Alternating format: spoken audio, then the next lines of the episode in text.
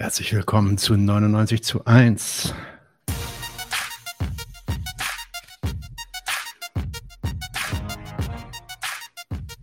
Daniel ist schlagartig älter geworden. Hat abgenommen. Geringfügig. Haare gewachsen. Genau. Daniel ist heute nicht hier, der ist äh, beruflich unterwegs, wortwörtlich. Er sitzt, glaube ich, gerade im Zug. Vielleicht guckt er zu. Deswegen ist heute spontan Marek eingesprungen, der ja auch dabei sein wollte für sein Segment Mert Marek meckert im Stammtisch. Aber dann haben wir gesagt, sei doch einfach von Anfang an dabei. Ich bin jetzt für die Evaluation zuständig. Yeah, er wird mich evaluieren. Gucken, ob ich äh, auch noch was anderes außer Unsinn verzapf. Ja, ja, und die ersten Kommentare kommen bestimmt gleich, deswegen sage ich es direkt. Ich habe ein blaues Auge. Ihr habt richtig gesehen. Ich habe mich beim Rasieren gebissen. ähm, in der letzten Folge mit Stefan Hein habe ich zu viel über das kommunistische Manifest geflucht und irgendwann konnte er nicht mehr, mehr einen runtergehauen. Aber fragt nicht, wie er aussieht. Ich versuche mal noch so ein paar andere Witze. Ja, genau, es war ein Trainingsunfall, Rune. Einfach ein Unfall, genau. Ist halb so schlimm, tut auch gar nicht weh. Piek, piek. Okay, was machen wir denn heute? Heute machen wir ziemlich viel. Daniel hat auch einiges vorbereitet. Das heißt, obwohl er nicht da ist, werdet ihr ihn sehen und hören. Zu Brecht und, naja, du sagst ja jetzt. Genau, im Senf rede ich ein bisschen über links sein, rechts sein. Was hat das eigentlich damit auf sich und sollte man sich das so auf die Brust ähm, tragen? Dann äh, im Zündfunken, wie versprochen, als Anschluss an die Folge mit Stefan Hein zum Kommunistischen Manifest. Mache ich ein bisschen klarer, was meine Kritik da eigentlich dran ist. Das habe ich in der Folge immer nur so angedeutet. Da will ich jetzt mal Tacheles reden. Ähm, dann haben wir noch einen, nein, zwei Klassenkampfsport vor, vorbereitet. Ähm, einer kommt jetzt direkt nach dem Senf, gleich am Anfang. Da geht es um einen Hungerstreik. Zum Anlass äh, wird die ja Inhaftnahme von türkischen Aktivistinnen genommen. Da reden wir dann gleich drüber. Daniel macht ein Kulturgedöns zu Berthold Brecht er hat schon gesagt, das ganze Ding wird eine halbe Stunde lang und er ist noch nicht mal zur Hälfte durch. Das heißt, es wird wahrscheinlich noch einen zweiten äh, Kulturgedöns geben dann. Heute ist Teil 1. Daniel spricht über Bertolt Brecht. Und das, was war das? Das freie Theater? Welches Theater? Weiß nicht mehr. Im Stammtisch meckert Marek. Über die letzte Generation. Über die letzte Generation. Wir, wir sind ja die letzte Generation. Und über die Kritiken und Argumente gegen sie. Mal gucken. Genau, also wird vor allem auch gemeckert, äh, wird auch gemeckert auf jeden Fall über das so bürgerliche Meckern über die letzte Generation, was auch ziemlich dämlich ist. Und ja, im Stammtisch gibt es dann allerlei Buntes. Habe ich irgendwas vergessen? Nicht. Keine Ahnung. Todesrune spricht auf häusliche Gewalt an. nicht ohne meinen Anwalt. Ah, ich, kann, ich kann da tatsächlich was zu erzählen, weil äh, sagen wir mal so, äh, meine Frau ist tatsächlich, ich habe es dir ja gerade erzählt, meine Frau hat mal mit mir am Strand äh, Frisbee gespielt und ist dann äh, beim Fangen mal gegen einen Pfahl gerannt, sah aus wie du und in jeder Apotheke musste ich mich rechtfertigen, irgendwie, ob ich es war oder ob es äh, eine freiwillige Selbstgefährdung war. Natürlich war es letzteres, ist klar, aber ich wäre einfach gar nicht mitgegangen in die Apotheke. Ich hätte draußen. Wobei das wahrscheinlich noch auffälliger gewesen wäre. Da hätten sie wahrscheinlich dann direkt die Polizei gerufen. Ja, der Mann, der traut sich nicht rein. Womöglich. Rein, ja. mhm. Alright, fangen wir an mit dem Senf. Wir fangen an. Fangen wir an mit dem Senf. Wo ist das Senf-Video? Senf, Senf, Senf. Jemand hat mein Senf-Video gelöscht. Das ist nicht gut. Ohne Senf-Video geht das gar nicht. Das muss ich jetzt sofort runterladen, Leute. Sorry, jetzt habt ihr einen Moment zu warten. Weil und wenn ich den Typen finde, der das Video runtergeladen, äh, der das Video gelöscht hat, dann gibt's nicht nur ein blaues Auge. So, bin gleich soweit. Ähm, okay. Uploading, Uploading. Jetzt bräuchten wir Elevator Music. Hoffentlich gibt es viel Grünbashing. Kann man machen. Ich habe übrigens letztens gesehen, dass in Rosa Luxemburg Instagram Reel, unsere Mucke, die hier, benutzt hatte. Da ging es dann irgendwie um, um, ja, das war ein Reel zum Geburtstag der Sozialdemokratie affirmierend. Mhm. Und, ich, und dann habe ich auch mit dem 99-Account, 99 zu 1 Account, äh, unten drunter geschrieben, das ist unsere Musik. ist halt scheiße, wenn man dann so Royalty-Free Musik nutzt. Die kann natürlich dann auch jeder nutzen. So, aber wir kommen jetzt zum Senf. Da ist er hier. Bing.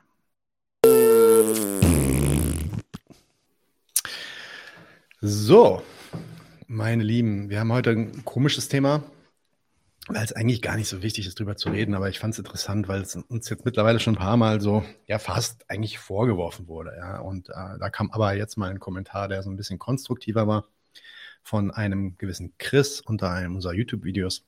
Und der lautet wie folgt: Ich lese mal den Kommentar vor, dann wisst ihr, woher ich komme. Chris sagt, ich hatte übrigens schon wieder einen lustigen Themenvorschlag. Aktuell beobachte ich, wie permanent verschiedene Strömungen versuchen, den Begriff rechts umzudeuten. Erkennbar zum Beispiel daran, dass man Wagenknecht als AfD-nah zu frame versucht oder neuestens zum Beispiel die sich als links verstehenden Nachdenkseiten vermehrt versuchen, die Grünen als neue Rechte zu entlarven, während sie selbst wiederum als rechte Verschwörungstheoretiker geframed werden sollen. Ist lustig, ja. Als jemand mit einem destruktiven Standpunkt gegenüber dem Staat finde ich das ein amüsantes Spektakel und einen guten Anlass, mal zu analysieren, was eigentlich politische Richtungen praktisch sind und taugen und ob man da eigentlich mitmachen sollte. Das formuliere ich ein bisschen äh, so provokativ, weil ihr selbst ja auch immer wieder aufs Linkssein besteht, während ich das beispielsweise eher vehement ablehne. Mich würde nochmal eure Perspektive interessieren, genauso wie eine Einschätzung des gegenwärtigen Du bist rechts, nein, du bist selber rechts Theaters, das man aktuell beobachten kann. Joa, also dieses Theater ist natürlich jetzt auch nichts Aktuelles. Das gibt es, glaube ich, seitdem es diese Begriffe gibt. Ähm, aber genau, fangen wir zuallererst mal an zum Linkssein. Ich muss zugeben, das hat sich bei mir auch geändert. Ja, wir haben natürlich den Podcast angefangen mit hier und dann gab es diesen Spruch unten drunter, mach's mit links und so eine Sachen. Äh, das haben wir ein bisschen von den Amis geklaut. Die hatten diesen in, diesen, in dieser YouTube-Szene hatten die diesen Spruch, left is best. Ja? Und die Idee war natürlich schon, in der gesellschaftlichen Linken irgendwie ähm, einen Fuß zu finden, ein Netzwerk aufzubauen und so weiter. Das ist ja jetzt auch immer noch. Ja? Aber was sich geändert hat, ist, ich bezeichne mich selber eigentlich immer weniger als links. Daniel macht das noch relativ affirmativ. Wir diskutieren da immer noch ab und zu drüber. Er sieht das auch immer noch als sinnvoll an. Auch wenn er meine Argumentation, also die Argumente, die ich dann bringe, dagegen eigentlich nicht wirklich abgeneigt ist. Hintergrund ist der, dass, ja, wie ich in dem Podcast mit Linke Theorie gesagt habe, vielleicht habt ihr die gesehen, wo ich ein bisschen mit, den, äh, mit Yannick und Lea vom, von Linke Theorie gesprochen habe, dass ich einfach immer mehr merke, wie ich gar nicht so viel gemeinsam habe mit so vielen Leuten auf der Linken oder die sich selber links nennen. Als links gelten ja mittlerweile wirklich extrem viele Gruppen und Bewegungen.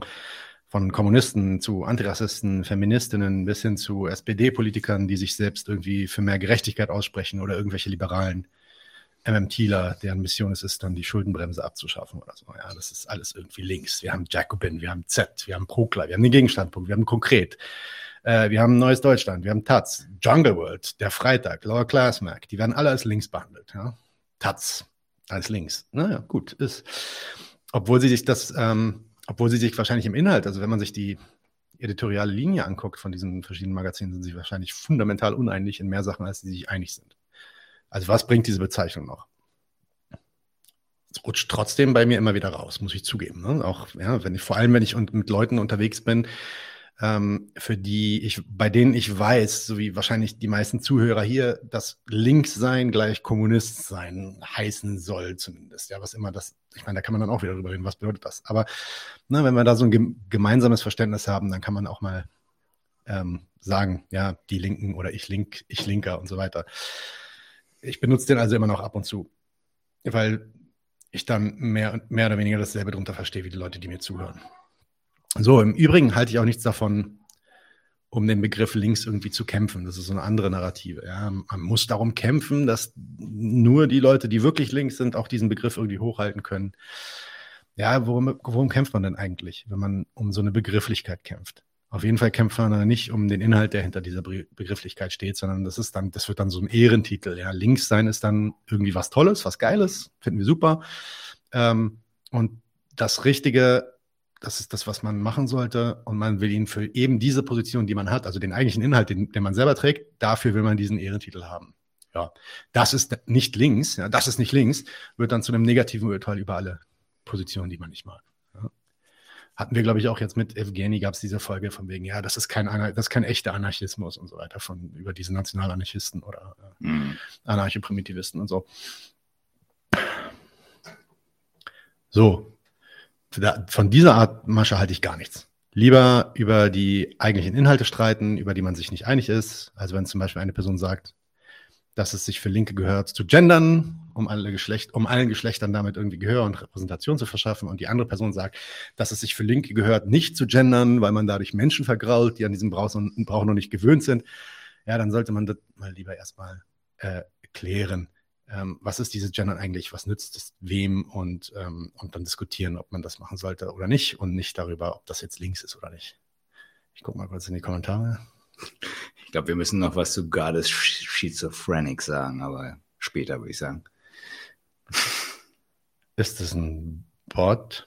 Nee, das ist, schon, das ist schon jemand, der was kritisch Ich hasse Beschneidung, ihr scheinbar nicht. Ihr Kritik mit was. Ich glaube, okay. das ist so ein Vorwurf. Äh What? genau, stummer Zwang. Ähm, ja, das ist, glaube ich, ein antisemitischer Gedanke, aber gut. Okay. Anyway, ähm, Rune, du bist ja da. Pass auf, pass, äh, pass mal ein bisschen drauf auf, bleib mal einen Blick drauf und wenn da irgendwas nicht koscher ist, dann. Mach einfach weiter, würde ich sagen. Ich mach mal weiter. So, aber jetzt mal ein bisschen, abstrahieren wir mal von dem Linkssein. So, zum Links- und Rechtssein als einen politischen Begriff, kurz. Natürlich gibt es auch einen politischen Begriff rechts und links. Also die, das hat da auch schon eine Bedeutung. Der Ursprung dieser Bezeichnung stammt aus der Nationalversammlung in Frankreich nach der Französischen Revolution. Das war eine Art Vorläufer quasi der parlamentarischen Demokratie. Man stellt sich da so eine Versammlung vor, wo sich auf der linken Seite die Liberalen und Demokraten äh, befanden. Also interessanterweise ne, eigentlich die Bourgeoisie, die Leute, die die Revolution geleitet hatten damals in den sagen, in die bürgerliche Gesellschaft hinein. Und auf der rechten Seite saßen die Aristokraten, die zurück zur Monarchie wollten oder zumindest irgendwie konservativ unterwegs waren.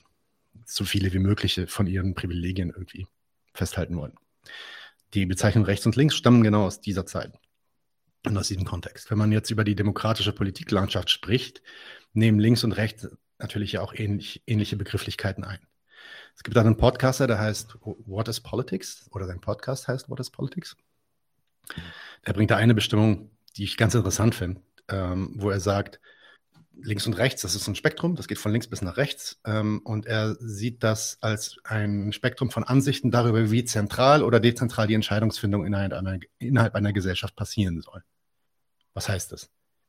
Ein rechtes, äh, ähm, ja, eine, eine rechte Ideologie wäre eine, die ein zentralisiertes Entscheidungsverfahren also ein, ein, ein hierarchisches Entscheidungsverfahren, wo einer oben drauf sitzt und sagt, so wird es passieren und alle anderen müssen dann, müssen dann da mucken. Ähm, das wäre rechts.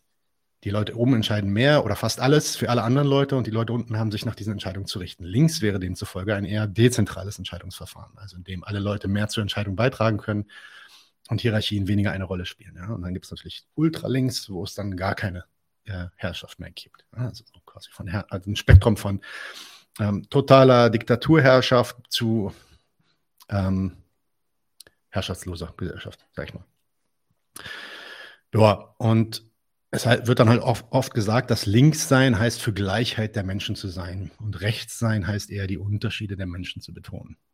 Das gibt es in unserer Gesellschaft auch. Ja, das ist eine ziemlich systemtheoretische Sicht, was die der da vorschlägt, der What is Politics-Typ die ist so abstrakt, dass man ihr auf dieser abstrakten Ebene auch irgendwie so kaum widersprechen kann, aber ich finde sie trotzdem nicht ganz richtig. Also es stimmt ja auch nicht, dass die Linke immer irgendwie anti-autoritär und hierarchiefeindlich wäre. Ja? Also im Gegenteil. Ähm, wir haben ja schon wieder die Kaffeemaschine vergessen. Super. Ja, Stalin war auch ein Linker. Gibt, also gibt wenige Leute, die nicht sagen würden, dass Stalin irgendwie auf der Linken war. Und trotzdem war er natürlich, also man, zumindest verbindet man damit einen sehr starken Autoritarismus. Und ähm, es stimmt auch nicht, dass Linke in der Demokratie irgendwie weniger von Herrschaft und Hierarchien halten, was man eigentlich bei fast allen Linken heutzutage mitbekommt. Die finden Demokratie geil, die finden dann also auch Herrschaft geil. Und ja, die finden es dann auch geil, dass eine Gruppe von Leuten da oben sitzt, die die Entscheidung für alle anderen trifft, was, was deren Leben angeht. Andersrum redet auch die FDP von einer fundamentalen Gleichheit aller Bürger. Ständig. Und argumentiert dann mit dem passenden Gerechtigkeitssinn gegen Sozialhilfe. Ja, und für eine Leistungsgesellschaft. Das ist ja unfair, wenn man jetzt irgendwie die Leute, äh, den Leuten Geld zuschiebt, obwohl die gar nichts geleistet haben in unserer Gesellschaft. Ja, was ist denn die Gleichheit der Bürger eigentlich anderes als die Anerkennung der ähm, Persönlichkeit als Privateigentümer vor dem Recht eines Staats? Ja, und wenn das so ist, dann ist auch die Umverteilung im wahrsten Sinne des Wortes, so wie die FDP das argumentiert, dann ist die auch ungerecht. Ja, das ist nicht, das ist nicht korrekt. Ähm, es ist also eine Gleichheit der, äh, der Ausgangslage, die hier postuliert wird, als ein, links, ein linkes Ideal. Ähm, und äh, aus dieser Gleichheit der Ausgangslage, die hier postuliert wird, soll dann auch eine Gleichheit der Ergebnisse rauskommen. Und auf die kommt es dann an für Linke. Das sagt What is Politics. Ja, eine Gleichheit der Ergebnisse wäre aber überhaupt gar nicht zu wünschen und eigentlich auch immer mit repressiven Maßnahmen verbunden. Wenn alle dasselbe besitzen würden, dann muss der Staat halt ständig so ziemlich allem irgendwas wegnehmen. Inwiefern diese Gleichheit dann auch gerecht wäre, das wäre dann nochmal ähm, schwer zu verargumentieren. Also man kann schon, wenn man politisch vor allem in unserer Demokratie schon von rechts und links sprechen möchte, im Sinn von zentral und dezentral arbeiten und erwischt damit auch so einiges, aber wirklich Herr wird man in verschiedenen Positionen damit nicht. Sind die Grünen jetzt links oder rechts? Puh. Weil sie einen autoritären Staat wollen, ja, der Klimaschutzmaßnahmen vorschreibt und durchsetzt, sind die jetzt Rechte? Keine Ahnung. Da auch hier lieber nicht zu lange auf diesen Begrifflichkeiten aufhalten und dafür lieber auf die eigentlichen Inhalte gehen. Was ist denn Klimaschutz? Wer macht ihn? Wie nützt er? Wozu? Und so weiter und so fort. Und dann jetzt noch ein kurzes Wort zum Rechtsein, dann bin ich auch schon fertig mit dem Senf. Hier kommen wir dann zu dem eigentlichen Blödsinn, der in unserer Gesellschaft und vor allem auch unter selbstbezeichneten Linken mittlerweile wirklich Standard ist. Weiß nicht, mittlerweile, vielleicht war es auch schon immer so. Rechts ist einfach ein Synonym für schlecht, böse, falsch und menschlich. Im schlimmsten Fall ist rechts all das, was, nicht, was ich nicht mag. Woke ist rechts. Hört man von Linken ständig. Grün sind rechts. Linke, die Waffen in die Ukraine fordern, sind rechts. Menschen, die Israel kritisieren, sind rechts. Kommunisten sind rechts. Stalin war rechts. Merkel war rechts. Baerbock war rechts. Rechts ist übrigens nicht der einzige Begriff, der dem nicht inhaltlos genannt wird. Ganz beliebt ist übrigens auch Faschist, Rassist, Sexist, Homophob, Transphob. Ja, unter Kommunisten sagt man auch gerne Revisionist, Bürgerlicher, Liberaler, Reaktionär. Ja, das, das verkommt dann wirklich ausschließlich zu so einem völlig inhaltslosen Gestammel über das eigene Urteil für das man keine Argumente bringen will oder vielleicht auch keine hat. Man will einfach nur sagen, das ist schlecht, ich finde das schlecht. Nach allen gültigen und richtigen Maßstäben ist das abzulehnen. Ja. Beispiel äh, habe ich letztens irgendeinen Text Klasse gegen Klasse gelesen, wo, das könnt ihr, könnt ihr bei Klasse gegen Klasse fast in jedem Text irgendwie äh, lesen, dass irgendwer irgendeine andere linke Richtung als bürgerlich oder als liberal äh, bezeichnet wird. Thanasis Banidis, der über den Gegenstandpunkt sagt, dass das Revisionisten sind und so weiter. Also das sind, das sind dann einfach nur noch Moralurteile, die keine, keinen wirklichen Inhalt mehr tragen. Und ich finde, damit sollte man auch wirklich einfach mal aufhören, vor allem Linke. Also mich nervt das, wenn die das machen. Entweder man macht sich schlau und versucht wirklich mal was inhaltlich zu belegen, was an bestimmten Positionen falsch ist. Und dann kann man das auch erklären. Oder man sagt dann einfach gleich, das geht ja auch, das ist ja auch okay, ich mag den nicht.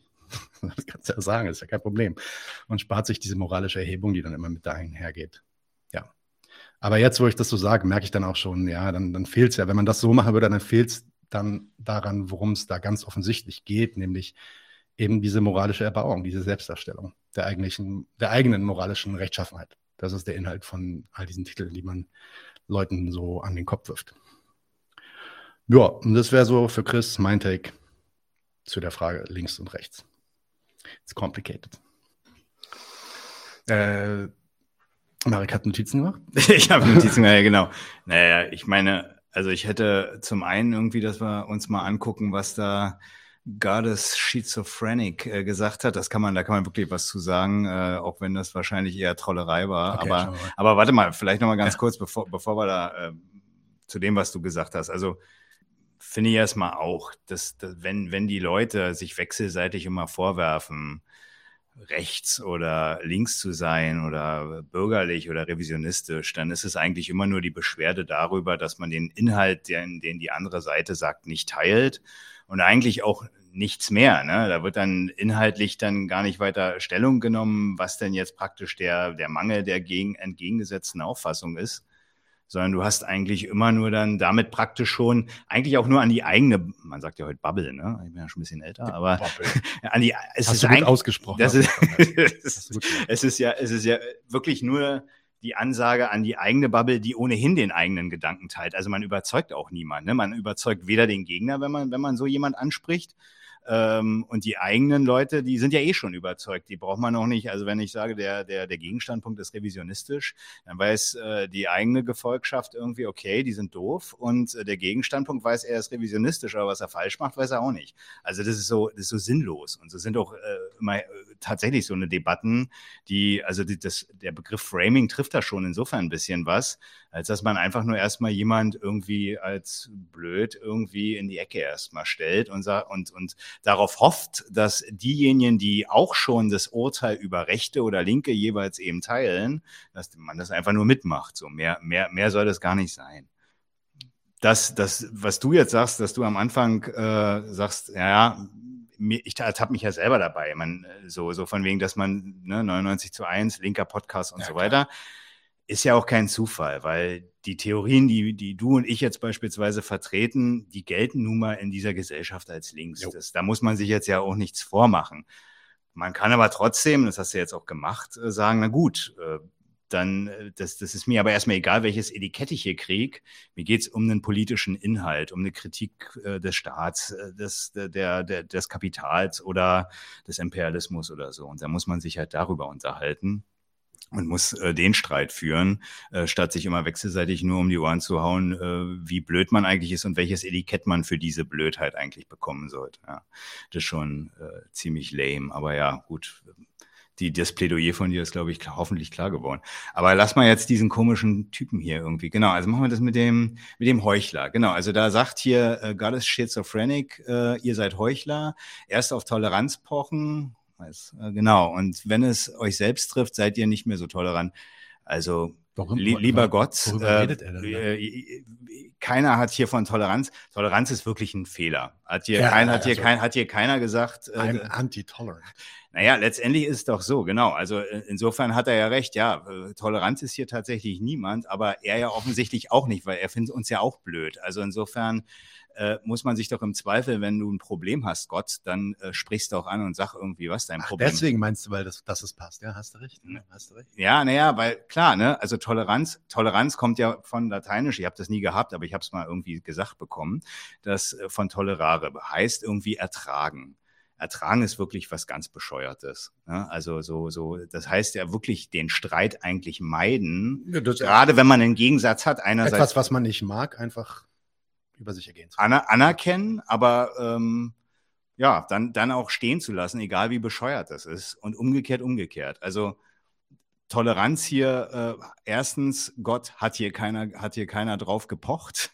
Ähm, und äh, ja, was daran jetzt was Gutes ist, offensichtlich findest du ja was Gutes, musst du dann einfach mal sagen. Jetzt sagt Gott noch was nächstes. Gott sagt, ich glaube, ja, man Kritik mit Rassismus verwechselt wird. Religion ist voller Diskriminierung und Rassismus. Vielleicht ja, ist er gerade unter dem falschen. Video. Ich glaube, ich glaube, der, ich glaube, der hat tatsächlich die, die falsche Sendung irgendwie gefunden. Aber, aber, aber was man ja trotzdem nochmal sagen kann, ist auch ein, ein komischer Standpunkt. Ne? Also offensichtlich hat er Kritik und findet gleichzeitig irgendwie Rassismus doof. Und aber auch irgendwie gleichzeitig wieder nicht, weil in der Religion findet Rassismus statt. Also Gott, sag doch mal, was denn nun? Also was hier sein Problem ist. Ähm, Wahrscheinlich hat er, das hört sich an wie ein Islamkritiker, der sich darüber ist, beschwert. Ja, genau. Das ist jemand, der offensichtlich irgendwas gegen Ausländer gesagt hat. Ihm wird gesagt, das ist rassistisch. Wahrscheinlich ist es das auch. Aber wie Linke dann eben so auf so eine Leute reagieren, ist ja tatsächlich immer so, du bist Rassist. Und damit ist dann aber auch schon irgendwie alles fertig. Da ist, wird da nicht äh, drüber geredet, ja. okay, was, was ist denn der, der Mangel an der Vorstellung beispielsweise, äh, dass uns die Ausländer die Arbeitsplätze wegnehmen oder dass der Islam irgendwie unsere Gesellschaft unterwandert und so weiter und so fort. Das müsste man mal besprechen. Bei Linken kommt in der Regel immer nur, du bist Rassist und damit ist man dann auch fertig und hat genauso wenig äh, äh, zu einem Streit äh, praktisch sich sich äh, berufen gefühlt und mit so einem Typen hier wie Gott beispielsweise äh, einen Streit geführt, sondern einfach nur abgewatscht und tatsächlich nur geframed. Das ist, das hat mit Aufklärung und überhaupt einer Überzeugung. Du willst ja eigentlich, dass so eine Leute wie er hier irgendwie vielleicht von dem Standpunkt mal abrücken und sich einen Gedanken drüber machen. Das ist irgendwie nur mit dem äh, Fingerzeig und du bist Rassist tatsächlich nicht gut. Also da da, insofern hat diese Person ja recht. Ja, und der letzte Punkt von ihm ist definitiv Judenfeindlich. Ja, oder das sind Moslems auch. Ich glaube, er hat da was gegen die islamische Beschneidung. Weiß ich nicht. Ach, das, okay, das kann natürlich auch sein, ja. Okay. Also, also auf jeden Fall gegen Personen, die offenbar. Hm? Ich würde sie auch hassen, wenn sie mir jetzt passieren würde. Ja, ich glaube, die meinen ja da tatsächlich was anderes, ne? Also, äh, wenn, wenn wir, also ne, es geht ja jetzt tatsächlich nicht darum, irgendwie, welche Vor- und Nachteile der Hygiene hat praktisch die Beschneidung irgendwie der Vorhaut, sondern er will ja offenbar gegen Leute, die das befürworten, was sagen. Ja, ja, genau. Was sagt er uns aber nicht? Schade Gott, komm zurück und erklär es uns. Wir gehen da gerne drauf ein. Ja, Marek geht da gerne drauf ein. Ich, ich dafür nicht. bin ich jetzt hier. So. alright, alright, alright. So, dann ja, kam jetzt das waren aber meine Punkte zum links-rechts sein. Aber dein Plädoyer ist ja richtig. Ne? Also. Wunderbar. Danke vielmals. Ja, jetzt hat noch jemand gefragt, was mit meinem Auge passiert ist. Ich werde das wahrscheinlich ein paar Mal erklären müssen. Ich erkläre es gerne nochmal. Ich habe mich mit ukrainischen Faschisten auf der Straße angelegt. Es kam rechtzeitig, kam eine Gruppe von Russland-treuen DKP-Lern und haben mir rausgeholfen, aber ich habe auf jeden Fall eine abgekriegt. Aber die Faschisten haben dann noch in die ähm, äh, Ferne getrieben. Insofern alles gut. So, Pralü Pralyus fragt, sollte man denn Aufklärungsarbeit immer leisten müssen? Naja, also da müsstest du mal sagen, was du damit eigentlich, äh, also wa warum denn nicht? also wenn man sich, wenn man unterschiedlicher Auffassung ist, dann äh, ergäbe das ja Sinn, die Argumente auszutauschen und zu gucken. Ähm, wahrscheinlich meint er hier sowas wie, soll man mit Rechten reden?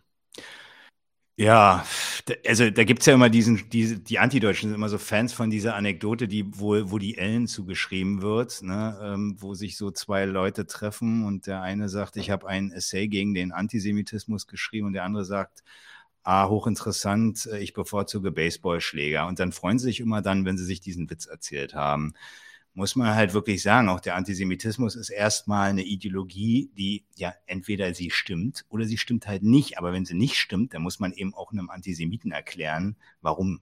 Und äh, äh, ihn zusammendreschen, klar, das kann mal helfen, wenn man sich bedroht fühlt, aber nicht, wenn äh, äh wenn man jetzt tatsächlich was dagegen sagen will. Also insofern ja. Es gibt schon, es gibt natürlich schon Situationen, in der die Leute einfach gar nicht offen sind, ihre Urteile zu hinterfragen nochmal drüber nachzudenken.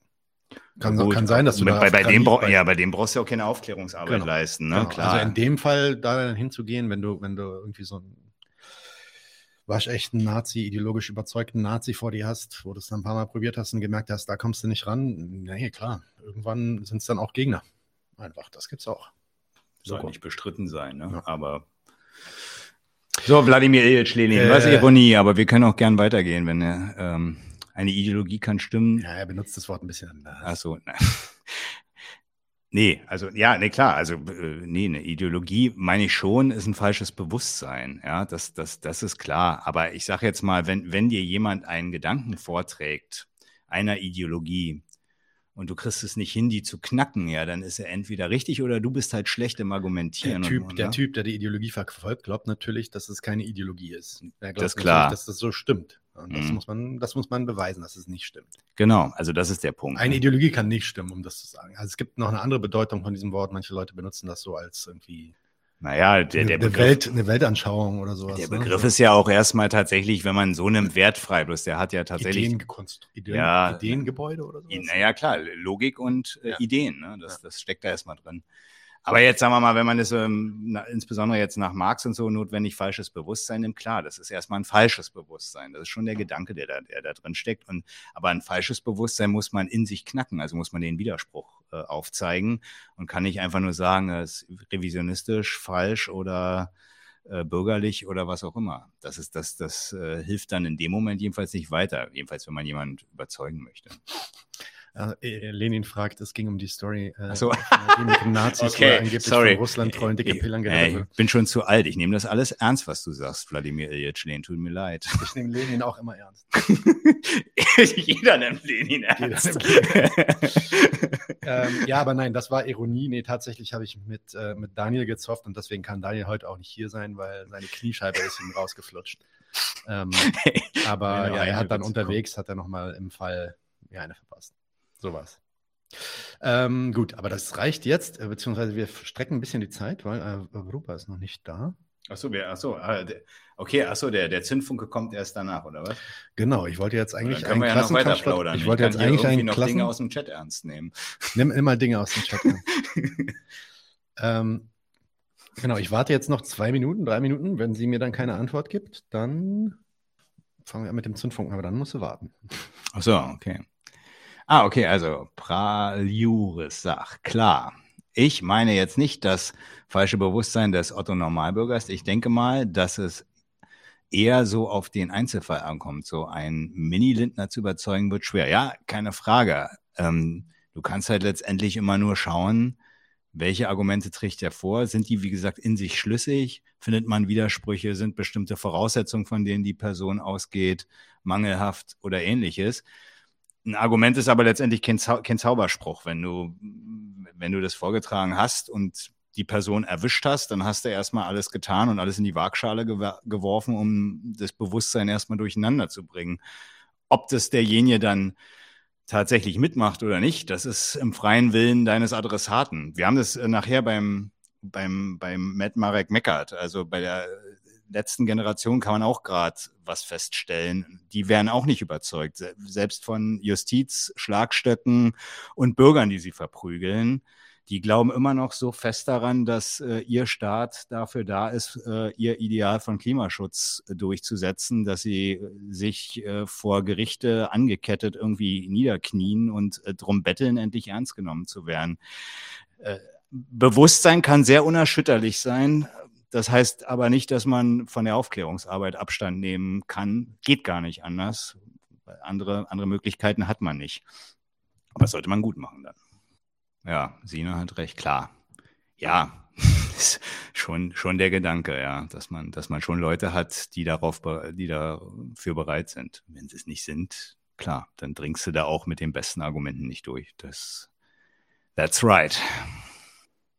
Also, was ich jetzt machen würde, ist folgendes. Anscheinend hat äh, ein bisschen ähm, Verzögerung. Internetprobleme. Ah. Deswegen, was ich jetzt machen würde, ist, ich würde direkt den ersten, dann kann ich gleich mal mit dir telefonieren. Ich würde nämlich direkt den ersten Klassenkampfsport von Daniel abfeuern, den er hier auch hochgeladen hat. Oh, das ist gut. Und dann haben wir ja so 10, 15 Minuten Zeit, um. Na, dann schieben wir, schießen wir den vor, Ah, oder? 26 Minuten. Sechs, oh, ja, gut. Aber dann hat sie genug Zeit, oder? Ja, dann versuche ich das rauszufinden, was bei ihr Sache ist. Dann läuft jetzt der Klassenkampfsport mit Daniel und wir sehen uns in 25 Minuten Viel Spaß. wieder allerseits. Bis dann.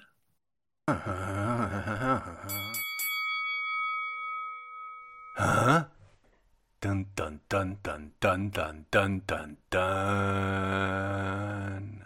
Haha. Hä? Aha. Klassenkampfsport.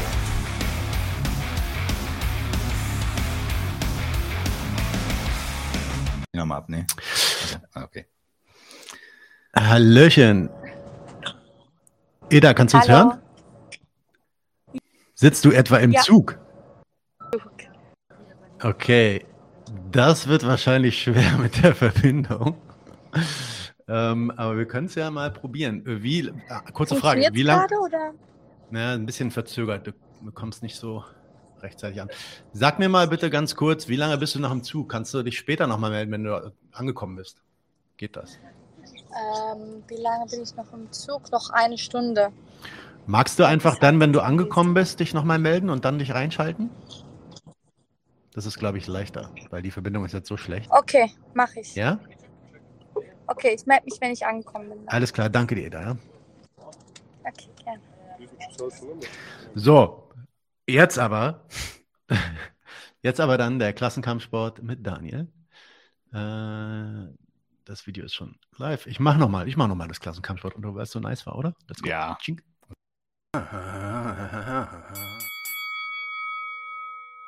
Hä? Dun, dun, dun, dun, dun, dun, dun, dun, dun. Haha. Hä? Hä? Aha. Klassenkampfsport.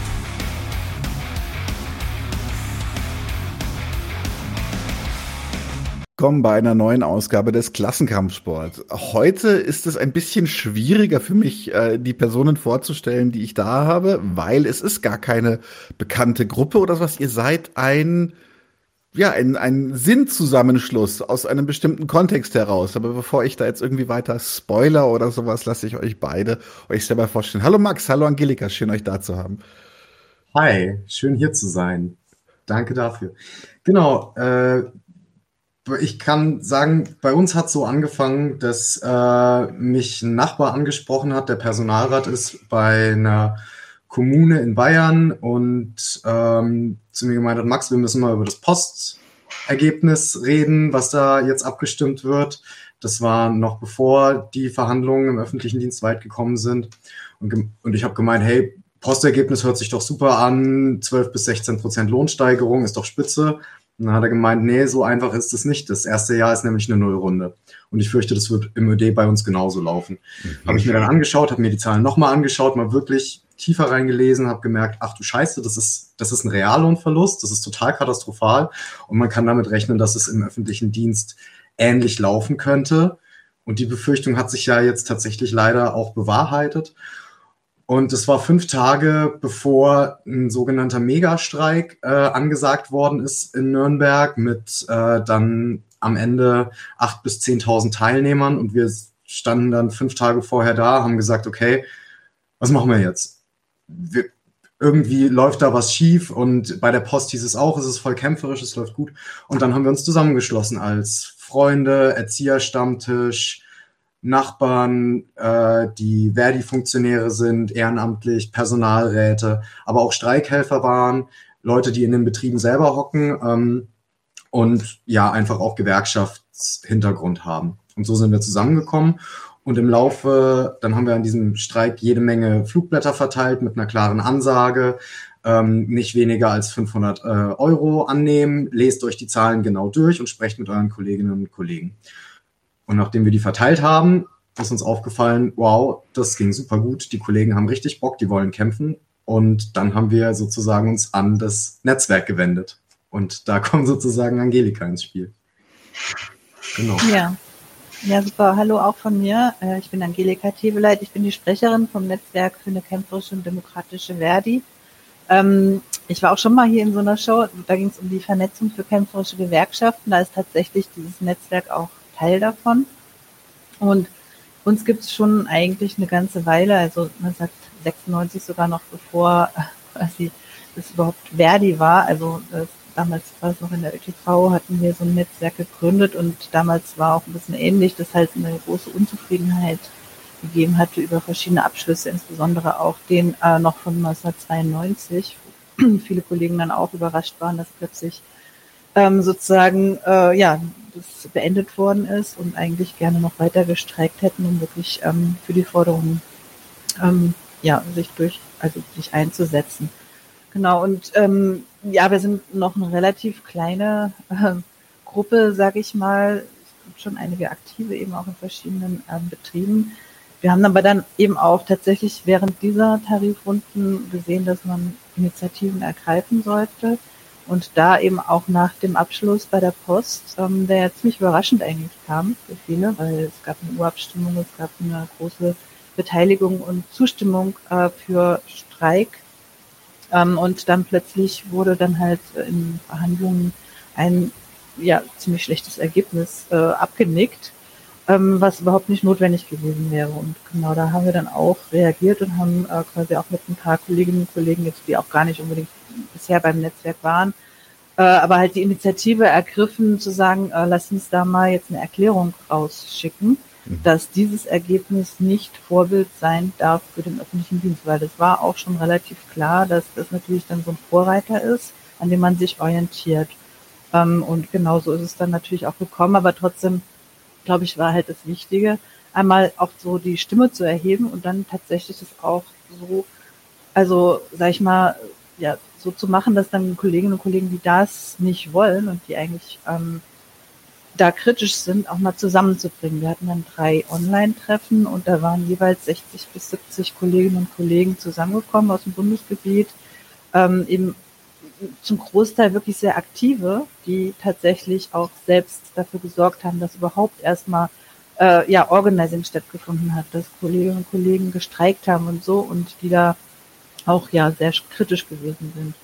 Und ja, im Verlauf dieser ganzen Sache jetzt auch dann äh, öffentlichen Dienst, wo es dann zur Schlichtung kam und so, haben wir dann eben auch diese Treffen organisiert und jetzt gibt es äh, eben auch die Möglichkeit und ähm, auch Interesse daran, von einigen Kolleginnen und Kollegen aus verschiedenen Städten quasi jetzt nochmal mehr zusammenzubleiben und den Kreis äh, von kritischen Leuten sozusagen in Verdi da zu erweitern und da an äh, künftigen ähm, Initiativen ja gemeinsam zu arbeiten.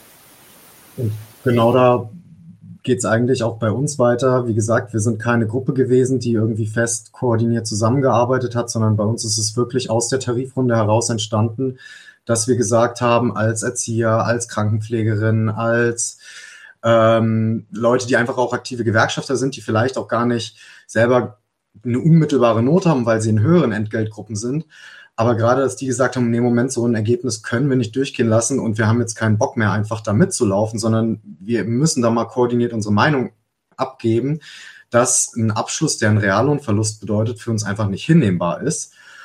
Und das haben wir gemacht. Und wir haben dann tatsächlich im, auch für, unseren, für unser erstes Flugblatt, so sind wir aufs Netzwerk gekommen, weil mich ein Kollege angesprochen hat, als wir uns dann kurzfristig vernetzen wollten, gesagt haben, naja, okay, wir haben eine kurze, prägnante Aussage, aber uns fehlt irgendwie ein Text, uns fehlt irgendwas. Und er meinte der, ey, guck mal, da gibt's doch dieses Netzwerk, das haben wir gefunden.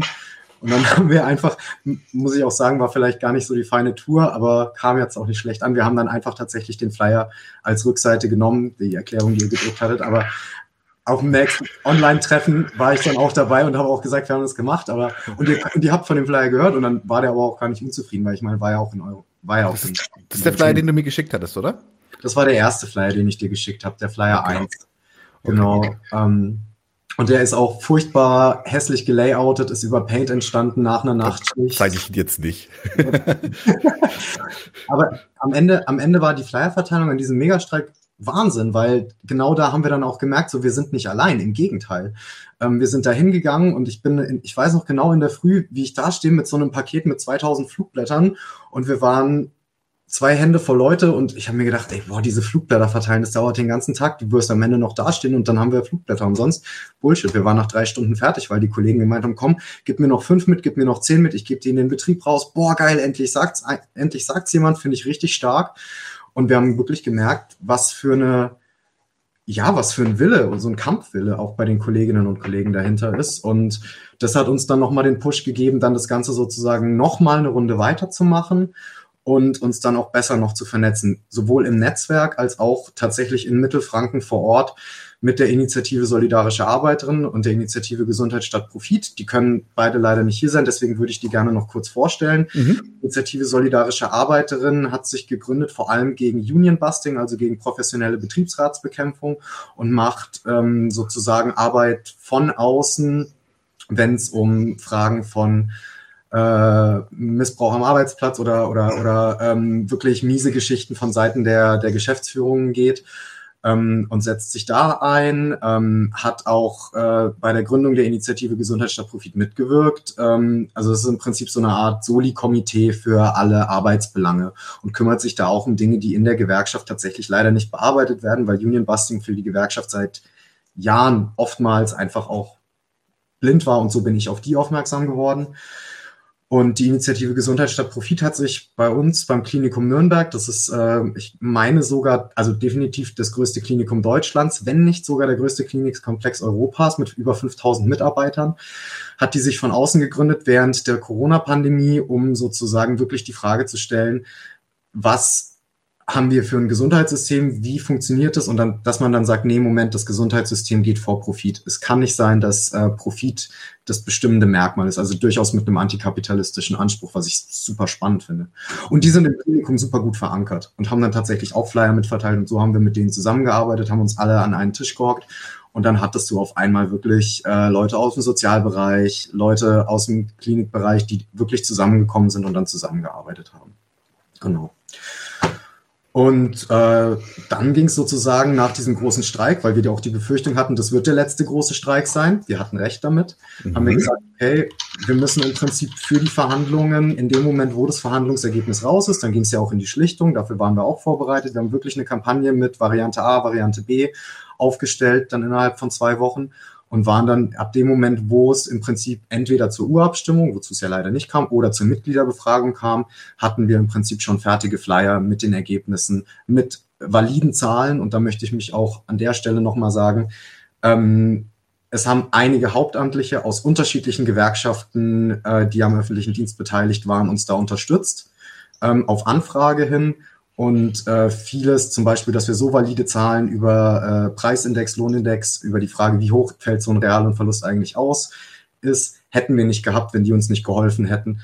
Das haben sie gemacht, ähm, weil man auch tatsächlich sagen muss, insbesondere im Bezirk Bayern gibt es einfach da auch eine, eine Leitungsebene, die einfach sagt, nee, ihr verkauft den Leuten das Ergebnis für richtig gut, ihr sagt denen, das ist ein tolles Ergebnis und äh, die Leute sind zu dumm, um das zu checken. Und das finde ich ist ein Umgang mit Mitgliedern, der geht gar nicht. Und mhm. äh, wir haben viele Hauptamtliche, die das komplett anders sehen, die da auch wirklich äh, was sagen wollen, aber da hängt halt ihr Job dran. Das muss man auch so sehen.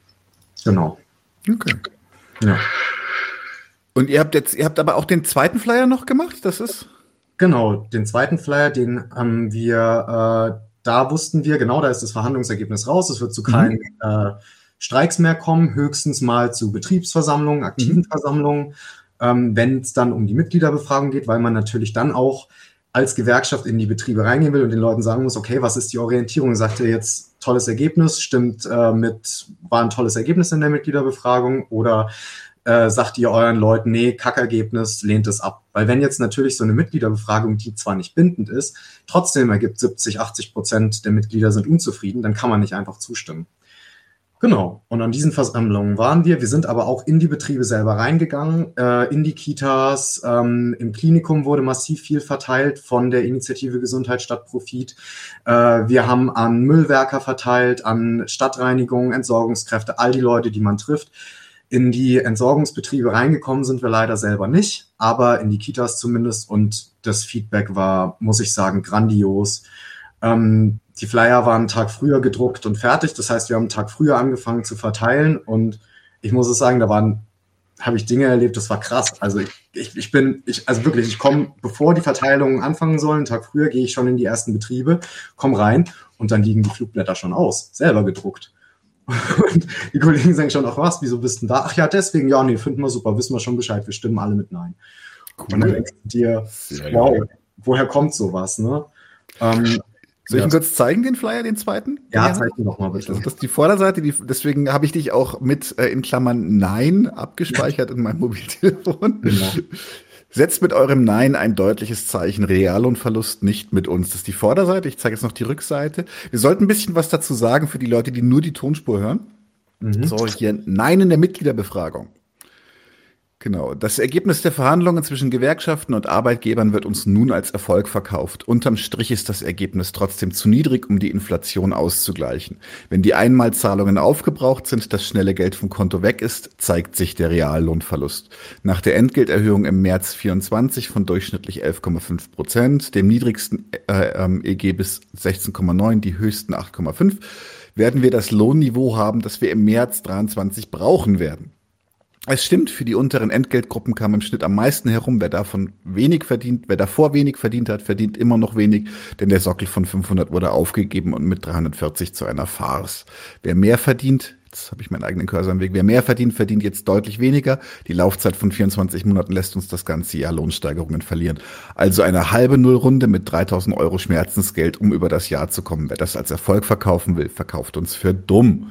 Je höher die Inflation 24 ausfällt, desto höher ist der Reallohnverlust und so weiter und so fort. Schlechte Abschlüsse sind kein Maßstab. Was steht hier noch? Ähm, das heißt, wir wären nicht durchsetzungsfähig, eins der Hauptargumente. Ah. Eine halbe Million Kolleginnen zeigen das Gegenteil. Ja. Ja, ja. die haben wir nämlich auf die Straße gebracht, ne? Genau. Wir, ihr müsst mehr werden und äh, euch auf den Erzwingungsstreik vorbereiten. Das könnt ihr tun. Nein sagen in der Mitgliederbefragung, neue Mitglieder werben, Streik vorbereiten und vernetzen. Sehr cool. Unterschrieben Netzwerk für kämpferische demokratische Verdi und die ISA. Sehr cool.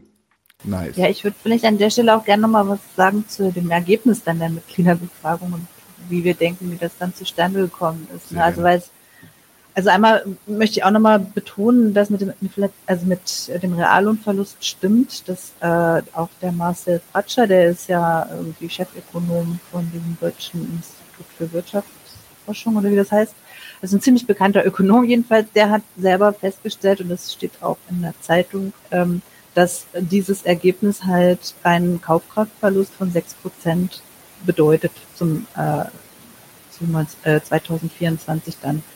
Und ähm, also von daher ist es also nicht etwas, was wir uns irgendwie ausgedacht haben. Ich fand es dann trotzdem interessant, dass eben äh, von vielen Verdi-Funktionären zu hören war, dass es nicht stimmen würde, dass das ähm, ein gutes Ergebnis ist, dass, dass das sogar ähm, ja Real- äh, ähm, Verlust äh, verhindern würde und sowas. Also das äh, wurde eindeutig auch sehr stark schön gerechnet, auch in den ganzen ähm, Publikationen, die natürlich dann offiziell verteilt worden sind. Und das muss man natürlich sagen, wir sind als Netzwerk oder jetzt halt so als Gruppen noch äh, nicht so einflussreich, dass wir das jetzt flächendeckend überall verteilen konnten. so. Ähm, und ich glaube trotzdem auch, dass die Stimmung natürlich unterschiedlich war in verschiedenen Betrieben. Ähm, und da ist natürlich besonders da, wo sozusagen auch eine Kampfkraft vorhanden ist, wo das gespürt worden ist, dass man eigentlich doch hätte mehr rausholen können und auch ein ziemliches Selbstbewusstsein entstanden ist durch die Streikmaßnahmen, dass da wahrscheinlich mehr Kolleginnen und Kollegen dann auch selbstbewusst mit Nein gestimmt haben und in anderen Bereichen das vielleicht nicht so der Fall gewesen ist, weil das, das war wirklich ein Hauptargument in den ganzen Diskussionen, die dann noch stattgefunden haben, wie Max auch schon gesagt hat. Ja, wir wären ja jetzt also das wäre nicht möglich gewesen, quasi mit dem Erzwingungsstreik. Ne? Da sind wir viel zu schwach aufgestellt und so. Und das finde ich auch falsch, das so zu formulieren, weil eigentlich in dieser Tarif und in diesem Jahr eine Stimmung da gewesen ist, also sowohl im öffentlichen Dienst als auch bei der Post und jetzt finde ich auch in anderen Bereichen sieht man das, dass irgendwie Kolleginnen und Kollegen sagen, oh, jetzt, das, da müssen wir ja kämpfen, ne? wenn halt äh, quasi so die Inflation immer so weitergeht, ähm, und da durchaus eine Bereitschaft vorhanden gewesen ist und zum Beispiel Verdi ähm, ja Massen an mit, neuen Mitgliedern gewonnen hat. Also auch da bei den Nichtmitgliedern sogar das Verständnis gewesen ist, okay, jetzt müssen wir in die Gewerkschaft eintreten. Und ich glaube, wenn man tatsächlich entschlossen nach vorne gegangen wäre ähm, und äh, zentrale Bereiche in den Streik rausgeholt hätte, das fand ich, hat man auch gesehen, das hat einen enormen Effekt, wenn an den Flughäfen gestreikt wird, im öffentlichen Personennahverkehr, äh, bei der äh, Stadtreinigung und so weiter. Das sind so, sage ich mal, Bereiche, wo es dann auch relativ schnell eine ökonomische Wirkung auch hat. Also auch bei der Stadtreinigung, ne, muss man wissen. Äh, da, da hängen auch teilweise dann so Energieversorgungssachen mit dran und so. Also das hätte durchaus eine Wirkung gehabt und dann hätte man natürlich alle anderen Bereiche mit reinnehmen können und auch gerade in den Krankenhäusern, glaube ich, dass da, also auch jetzt, was Max berichtet hat, da gibt es auch in vielen anderen Städten eine enorm kämpferische Stimmung von Kolleginnen und Kollegen, weil das natürlich dann damit zusammenkommt, dass jetzt in den Corona-Jahren ähm, immer gesagt worden ist, ja, das ist so eine wichtige Arbeit und ähm, da müssen wir was verbessern und es verbessert sich überhaupt nicht, sondern im Gegenteil, es verschlechtert sich nur noch alles. Genau, und da glaube ich, ähm, ne, muss man jetzt halt sagen, das Ergebnis der Mitgliederbefragung war jetzt nicht in unserem Sinne. Es haben von denen, es haben sich 27 Prozent beteiligt und äh, 66 Prozent haben dafür gestimmt. Trotzdem muss man gleichzeitig auch sagen, es ist immer noch ein Drittel und die halt nicht für das Ergebnis gestimmt haben. Und das ist erstmal für uns dann auch die Basis zu sagen, da gibt es Unmut und da sollten wir an diesen Kolleginnen und Kollegen dranbleiben und ihnen dann auch sagen, ne, jetzt austreten ist gar nicht der richtige Weg, sondern mit uns gemeinsam äh, tatsächlich für an, also für eine kämpferische Ausrichtung in der die dann auch sich einsetzen. Also eine kämpferischere, sage ich mal. Ne? Also war jetzt auch nicht alles schlecht, was gemacht worden ist. Es wurde mobilisiert, äh, es wurde Organizing gemacht, also das war ja auch alles nicht ähm, schlecht, aber es wurde dann eben im entscheidenden Moment ähm, ja nicht mehr weitergegangen, nicht konsequent äh, weitergekämpft und das wäre schon nötig. Mhm. Ja, und ich meine, wenn wir jetzt halt quasi mit den Ansätzen, die wir dann während der Tarifrunde entwickelt haben, dass man auch gemeinsam Initiativen ergreift und so, wenn wir da jetzt quasi uns für die nächste Runde jetzt schon gut vorbereiten können und da vielleicht sogar noch mehr Kolleginnen und Kollegen ins Boot holen können, dann ähm, ja, haben wir auf jeden Fall bessere Karten für die nächste Runde und auch für viele andere Arbeitskämpfe, die bis zur nächsten Tarifrunde wahrscheinlich dann noch äh, auch kommen könnten. Mhm. Voll. Also da kann ich mich nur anschließen. Ähm, wir haben jetzt in dieser Tarifrunde 70.000 neue Mitglieder in die Verdi aufnehmen dürfen. Ähm, mit der großen Befürchtung, dass wenn dieser Abschluss schlecht wird, wir auch eine riesen Austrittswelle haben werden. Das wird sich jetzt noch zeigen. Ähm, leider können wir jetzt einfach, weil die Ergebnisse der Mitgliederbefragung einfach erst seit kurzem draußen sind oder noch nicht so ganz offiziell draußen sind, noch keine Auswertung vorliefern. Ähm, wir haben das ja schon gesagt, hoffentlich schicke ich euch die nach und wenn dann ausgestrahlt wird, könnt ihr noch ein bisschen was dazu sagen. Was ich auf jeden Fall witzigerweise gestern gleich erfahren habe, ist, dass zumindest in Mittelfranken, genau da, wo wir gesagt haben, okay, wir übertreiben es jetzt mal wirklich mit der Information der Kolleginnen, gehen in die Betriebe, dass wir da innerhalb der ersten Woche bereits über 700 ähm, Abstimmungen mit Nein hatten. Also wirklich ähm, einen Sachverhalt zu klären, zu sagen, hey, Moment mal, dieses Ergebnis ist nicht gut und du bist nicht alleine, also stimm ab, sag was dazu, dass das wirklich Früchte trägt.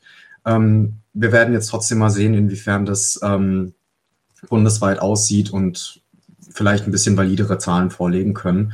Aber im Moment sind die gerade leider noch nicht da.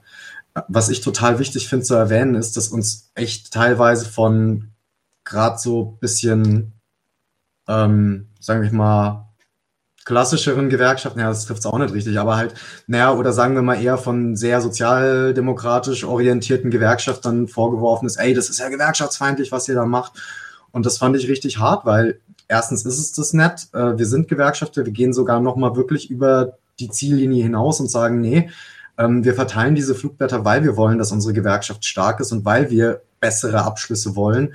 Und ähm, ich zumindest kann sagen, ähm, ich habe bei den Flugblattverteilungen auch Mitglieder geworben. Und ähm, fand es auch sehr, sehr einleuchtend, dass die gesagt haben, na ja, wenn es so ist, ha ja, okay, wir müssen mehr werden, ja, irgendwie stimmt's schon. Und eigentlich wäre es auch Zeit, ich hätte schon früher mitmachen sollen. Und ja, ich habe auch gestreikt, bin aber kein Gewerkschaftsmitglied, ach, jetzt mache ich das halt. Und also, ja, genau. Und der Vorwurf, dass wir äh, irgendwie da gegen die Gewerkschaft geschossen hätten oder so, das sehe ich überhaupt nicht. Im Gegenteil. Ähm, ich zumindest kann von mir sagen, die Gewerkschaft liegt mir sehr am Herzen, auch wenn ich mich mhm. mal sehr über sie ärgern könnte. Schön. Jetzt habt ihr tatsächlich selber schon ein bisschen einen Ausblick gegeben nach vorne. Jetzt ist für mich äh, nur noch die Frage übrig, wie können wir eigentlich, unsere ZuschauerInnen, wie können wir euch dabei unterstützen in eurem Kampf? Jo.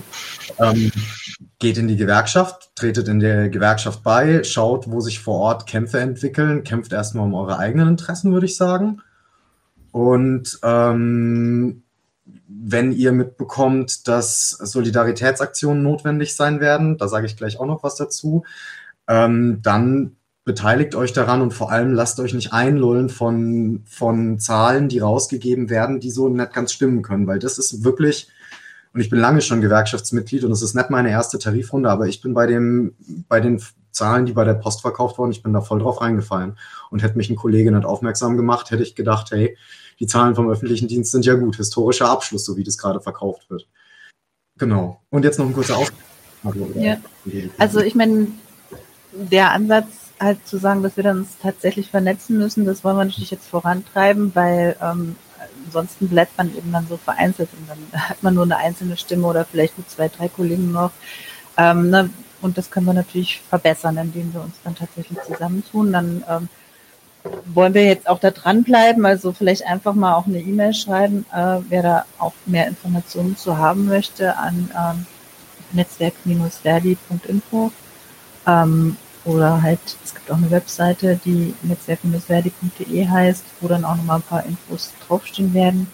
Ähm, genau, und wir wollen das jetzt quasi so in den nächsten Wochen dann mal angehen, uns vor Ort mit äh, Kolleginnen und Kollegen zu treffen, aber dann halt auch zu gucken, wie viel äh, Interessierte gibt es dann in den einzelnen Orten und die dann auch mal bundesweit zusammenzuholen, so dass wir dann äh, ja einfach schauen, was können wir noch verstärkt gemeinsam machen, halt ähm, auch Initiativen gemeinsam zu ergreifen. Auch gerade im Krankenhausbereich, glaube ich, wird es da ziemlich viele wichtige Punkte geben. Jetzt mit der Reform von Karl, Karl Lauterbach, wo ja viele Krankenhäuser wahrscheinlich gar nicht das überleben werden.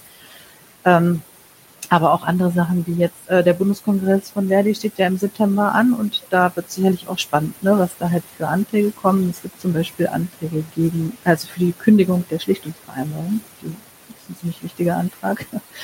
ähm, ja, und andere Dinge halt auch. Also da glaube ich, werden wir viel, viele Ansatzpunkte haben in der nächsten Zeit. Super, vielen Dank. Schön, dass ihr da wart und dieses äh, ja tatsächlich spontane kämpferische Bündnis vorgestellt. Du möchtest noch was sagen, Max? Eine Sache wäre mir noch total wichtig, was Ja, man gerne. tun kann.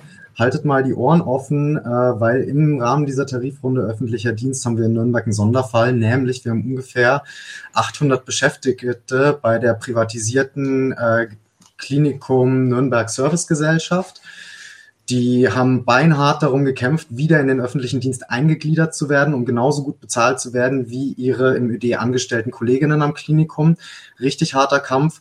Kampf ist erfolgreich gewesen. Die werden 2024 wieder eingegliedert und haben die Vereinbarung, dass sie aber davor schon alle Lohnsteigerungen, tabellenwirksamen Lohnsteigerungen bekommen bis zum öffentlichen Dienst. Jetzt ist es aber so, dass diese Inflationsausgleichszahlungen keine tabellenwirksamen Steigerungen sind. Das heißt, die gehen ein Jahr nicht mal mit Inflationsausgleich raus, was richtig mies ist. Das sind 3000 Euro für Leute, die diese 3000 Euro wirklich dringend brauchen könnten. Deswegen, wenn ihr was googelt, einfach mal KNSG Nürnberg, schaut mal, vielleicht kommt da demnächst eine Petition raus. Da sind unsere Kolleginnen von der IGSP, der Initiative Gesundheit statt Profit, gerade am Arbeiten daran. Ähm, da könnt ihr auch eventuell Unterstützung leisten, mitschreiben. Und ansonsten setzt eure Personalräte, setzt eure Verdi-Funktionäre wirklich unter Druck, weg mit dieser Schlichtungsvereinbarung. Sehr gut, danke für diesen Appell. Cool. Was schön euch da zu haben. Vielleicht sieht man sich ja noch mal in diesem Theater, wenn es mit euch weitergeht. Ähm, ansonsten, äh, ich pack mal die Links von den verschiedenen beteiligten Initiativen auch in die in die Videobeschreibung und äh, bedanke mich hier, dass ihr da bei uns wart und ein bisschen bisschen kämpferischen Spirit verbreitet habt. Danke, dass ihr da sein durftet. Ja, danke auch. Ciao. Ciao. So, willkommen zurück. Das war der schöne Klassenkampfsport, den Daniel für uns aufgenommen hat. Daniel hat noch ein zweites Segment für uns aufgenommen, nämlich das Kulturgedöns zum epischen Theater von Brecht. Aber bevor äh, wir darauf eingehen, kommen wir zu dem Zündfunken für dieses Mal, nämlich der Kritik des kommunistischen Manifests. Federico. Gibt es Leute von Platypus in den Chat? Ich glaube, letzte Woche gab es da so ein kleines Public Viewing, als Stefan da war. Wir hatten eine Folge mit Stefan au- aufgenommen zum kommunistischen Manifest. Kann man sich angucken. Also wenn jemand da ist, sagt mal Hallo. Und ähm, alle, die diese Folge noch nicht gesehen haben, genau, solltet ihr euch auf jeden Fall anschauen, wenn man so ein bisschen äh, wissen will. Also erstmal, er hat es wirklich in äh, fünf Minuten geschafft, das Ding, oder zehn Minuten vielleicht, das Ding wirklich einigermaßen inhaltlich umfassend zusammenzufassen. Das war echt beeindruckend.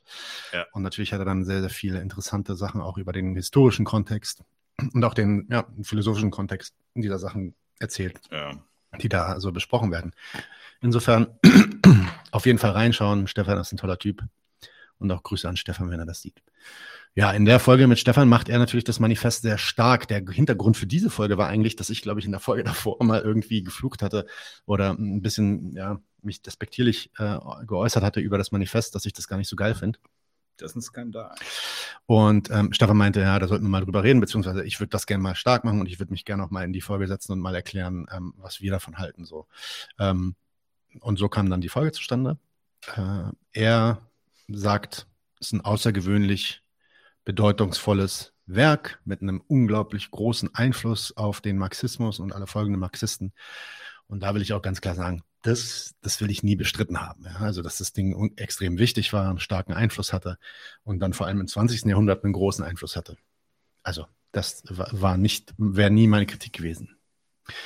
Ja, ähm, er hat dann auch ein bisschen, ich versuche mal so ein bisschen auf die Argumente einzugehen, die er dann in der Diskussion gebracht hat mit ihm. Er hat gesagt, einerseits können, wir- könne, ich, könne ich jetzt nicht wirklich sagen, dass an dem Kom kommunistischen Manifest etwas falsch sei, ohne auch diesen historischen Kontext zu betrachten und die Zeit und die Beziehung, in der das Ding geschrieben wurde.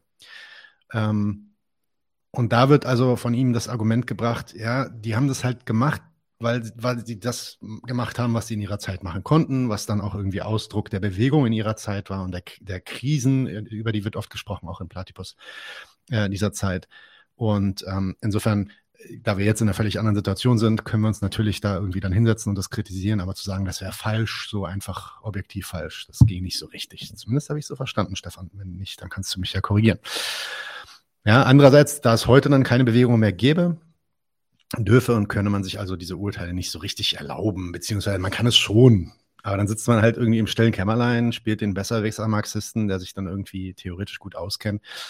Aber man hat ja keine Bewegung, die man kritisieren kann und an der man teilhaben kann. Und deswegen ist das alles sinnlos. So, und da habe ich, das habe ich auch schon in dem in der Folge gesagt, da stimme ich überhaupt nicht zu. Also die Güte und Richtigkeit von Bestimmungen, die Marx und Engels da und Marx vor allem in dem Manifest treffen, die kann man schon kritisieren. Ja, es ist natürlich die Frage, pff, ist es irgendwie wertvoll, das zu kritisieren? Ähm, ja, kann die heute, bringt die überhaupt heute noch was? Ähm, und da würde ich halt sagen, ja, diese Kritik kann mitunter heute auch noch was bringen, vor allem weil heutige Aktivisten und ich sag mal Linke oder selbstbezeichnende Kommunisten und so wirklich noch sehr, sehr viel relativ ähnlichen oder vielleicht sogar den gleichen Irrtümern erlegen sind, wie äh, die, die da in diesem Manifest aufgeführt wurden. Nochmal das Argument der besonderen Bedeutung ist auch dann kein Argument gegen, sondern gerade für so eine rücksichtslose Kritik an dem Inhalt. Ja, also selbst, also gerade wenn es so krass bedeutend war und so viele Leute beeinflusst hat, was, wo ich ja zustimme, ja, dann gerade dann sollte man sich doch Gedanken machen, ob die Sachen, die da, die da äh, weitergetragen wurden, ob die Sinn machen. Ja, so. Dann noch ein kurzer Abstecher, weil die Diskussion auch losging. Und das geht, ein, das, das wird auch noch ein bisschen äh, mehr Folgen haben. Es wird dann also wirklich wortwörtlich noch ein paar mehr Folgen geben. Ähm, mein Argument war dann öfter und wird heute auch öfter sein, der junge Marx, der alte Marx, die widersprechen sich oft in den Sachen, die sie da sagen. Ja? Stefan sagt, nein, auf gar keinen Fall. Das hat er auch dann in der Folge gemacht. Das, was im Manifest steht, das ist ja deckungsgleich oder zumindest ist es in der Kontinuität mit dem, was auch später dann im Kapital steht zum Beispiel oder in der Kritik des Gotauer Programms zum Beispiel. Und das versuche ich heute mal ansatzweise zu widerlegen. Ähm, eine richtige historische Untersuchung dazu werde ich mal mit Michael Heinrich nachreichen. Da ich, bin ich schon im Gespräch. Der hat da auch Lust drauf, darüber mal zu diskutieren. Aber nur vorweg dazu mal ein paar Worte. Wenn du nur die Aussagen über die zwei großen Klassen und den Staat als Ausschutz der Bourgeoisie hernimmst, die im Manifest erwähnt werden, und das dann mit dem 18. Brümär vergleichst, vergleichst, dann wird klar, wie viel sich bereits in wenigen Jahren zwischen 48 und 52 bei Marx geändert hat. 48 schreibt Marx in dem Manifest noch. Unsere Epoche, die Epoche der Bourgeoisie, zeichnet sich jedoch dadurch aus, dass sie die Klassengegensätze vereinfacht hat. Die ganze Gesellschaft spaltet sich mehr und mehr in zwei große feindliche Lager und zwei große, einander direkt gegenüberstehende Klassen, Bourgeoisie und Proletariat. Ja, und diese Klassenpolarisierung ist in der Form aber gar nicht so richtig eingetreten. Und deswegen konnte dann so ein Eduard Bernstein dann auch im Revisionismusstreit relativ leichtes Spiel haben und korrekterweise schreiben, Zitat, wenn der Zusammenbruch der modernen Gesellschaft vom Schwinden der Mittelglieder zwischen der Spitze und dem Boden der sozialen Pyramide abhängt, wenn er bedingt ist durch die Aufsaugung dieser Mittelglieder von den Extremen über, unter, über und unter ihnen, dann ist er in England, Deutschland, Frankreich heute seiner Verwirklichung nicht näher wie zu irgendeiner früheren Epoche in dem 19. Jahrhundert. Also die Idee, ähm, dass sich das immer mehr polarisiert ähm, und, und dass, dass diese Mittel, Mittelklassen quasi aufgesogen, aufgesogen werden in diese zwei Pole, kann Bernstein da ablehnen, wenn er sich auf das Manifest bezieht. Nun hat aber Marx das auch schon, ähm, die, diese Idee auch schon selber kritisiert. Bernstein übersieht nämlich, übersieht nämlich, dass Marx der Frage der Klassenpolarisierung nach einem langen Lernprozess, nämlich in den Theorien über den Mehrwert 1862, ganz anders betrachtete als 1848 im Manifest. Da sagt er nämlich, was Ricardo, den kritisiert er da, was Ricardo hervorzuheben vergisst, ist die beständige Vermehrung der zwischen Workman auf der einen Seite, Kapitalist und Landlord auf der anderen Seite, in der Mitte stehenden und sich in stets größerem Umfang größtenteils auch von der Revenue direkt, Direct Fat Mittelklassen, die als eine Last auf der Working-Unterlage lasten und die soziale Sicherheit und Macht der Upper 10.000 vermehren. Sorry, dass das immer Englisch und Deutsch ist, das macht der Marx dann später so. Ich glaube, der fand das gut zu zeigen, dass er auch Englisch spricht.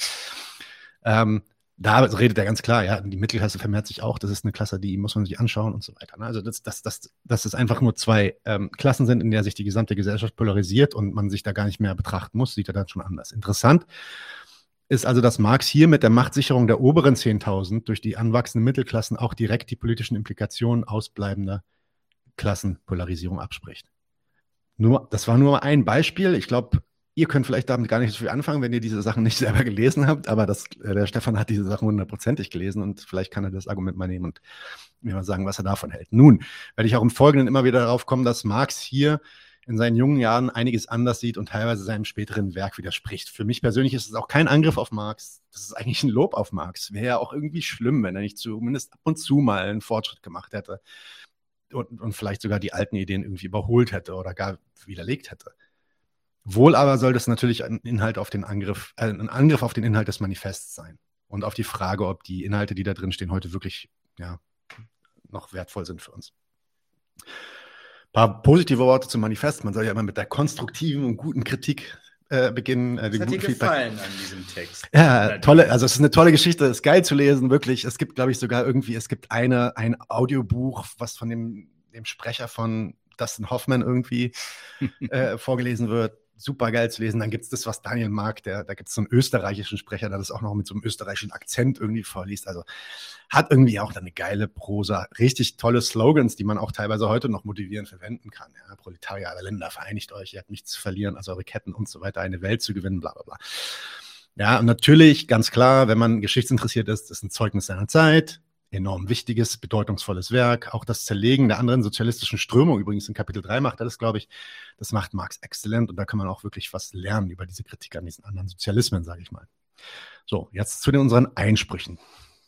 Und ich bin jetzt ein bisschen provokant, aber der, die Überschrift für meinen ersten Teil ist Geschichtsphilosophie und anderer höherer Blödsinn. Ähm, da könnt ihr schon sehen, was ich von dem, von dem Kram halte, aber ähm, nehmt das mal vielleicht ähm, erstmal nur so als einen kleinen Stich. Äh, Stich. Ähm, worauf ich hinaus will, ist, dass das Manifest präsentiert von Anfang an und durch den ganzen Text eine Theorie über eine angeblich immerwährende Entwicklung, ein immerwährendes Entwicklungsprinzip der Geschichte. Die Geschichte aller bisherigen Gesellschaft ist die Geschichte von Klassenkämpfen. Zitat. Ja. Weiteres Zitat. Wir sehen also, wie die moderne Bourgeoisie selbst das Produkt eines langen Entwicklungsgangs einer Reihe von Umwälzungen in der Produktions- und Verkehrsweise ist. Anderes Zitat. Das sind alles auf den ersten ein, zwei Seiten. Ja? Ähm, Freier und Sklave, Patrizier und Plebejer, Baron und Leibeigner, Zünftbürger und Gesell, kurz Unterdrücker und Unterdrückte, standen in stetem Gegensatz zueinander, führten einen ununterbrochenen, bald versteckten, bald offenen Kampf. Einen Kampf, der jedes Mal mit einer revolutionären Umgestaltung der ganzen Gesellschaft endete und mit dem gemeinsamen Untergang der kämpfenden Klassen. Oder mit dem gemeinsamen Untergang der kämpfenden Klassen. Ja, mal abgesehen davon, dass die Darstellung dieses Geschichtsverlaufs rein historisch wirklich auch einfach nicht stimmt. Das ist nicht wahr, das weiß man auch, wenn man sich die Geschichte anguckt. Auch in dem Fall, in den letzten Fall, den Sie sich ja immer wieder angucken, die äh, Revolution der Bourgeoisie. Genau die Bourgeoisie, die Marx hier als das revolutionäre Subjekt identifiziert, und deren Machtübernahme passt ja nicht mal ansatzweise in dieses Muster der aufständischen Unterdrückten. Die Bourgeoisie war eine enorm mächtige, eine wohlständige Minderheit. Und ja, die mussten natürlich auch, um genug Macht zu kriegen, mussten die dann auch so ein paar Bauern und so anstiften. Um, äh, und, ne, da haben sie nationale Gedanken äh, auch äh, motiviert, um diese Leute dann anzustiften, die herrschenden Klassen zu stürzen. Aber deswegen nennen wir sie die bourgeoise Revolution oder die Revolution der Bourgeoisie, die bürgerliche Revolution weil es eben genau die Revolution war, die im Interesse dieser Leute unterwegs war. Und dass die jetzt hier irgendwie die unterdrückte Klasse gewesen wären, das ist historisch einfach falsch. Ja? Aber lassen wir das mal beiseite. Wozu bringen die eigentlich dieses Argument? Fragen wir auch erstmal vielleicht anders, warum eigentlich das Ganze? Warum jetzt eigentlich hier diese Geschichte der Geschichte irgendwie aufmachen? Denn selbst wenn es so wäre, wie sie behaupten, dass es da eine ganz strenge historische Linie, eine gesetzmäßige Entwicklung der Geschichte irgendwie gäbe, nach, nach der Revolution dann quasi eigentlich notwendig immer wieder passieren müssen. Da muss man sich doch mal fragen, was soll eigentlich diese Einordnung helfen? Warum packen die Marx und Engels hier in das Pamphlet? Und ich würde sagen, die packen das in das, Pamphlet, weil sie von einem idealistischen Standpunkt eines Menschheitsfortschritts ausgehen und von dem an die Arbeiter appellieren wollen. Sie wollen ihnen sowohl ihre Geschichte, geschichtliche Bedeutung als auch ihre Mission aufquatschen ihr eigenes Interesse, also das Interesse der Arbeiter irgendwie sich selbst nicht mehr ausbeuten zu lassen, das ist sekundär. Das soll auch sekundär sein. Primär sollen sie verstehen, dass sie sowieso schon gar nicht anders können, als sich gegen ihre Unterdrücker aufzulehnen und dass sie damit quasi das Schicksal dieser Geschichte, dieses Telos, ähm, dieses Weltgeistes irgendwie wahr machen. Telos ist Zweck, ne? Also, genau. Mhm. Ja, wenn sich das jetzt alles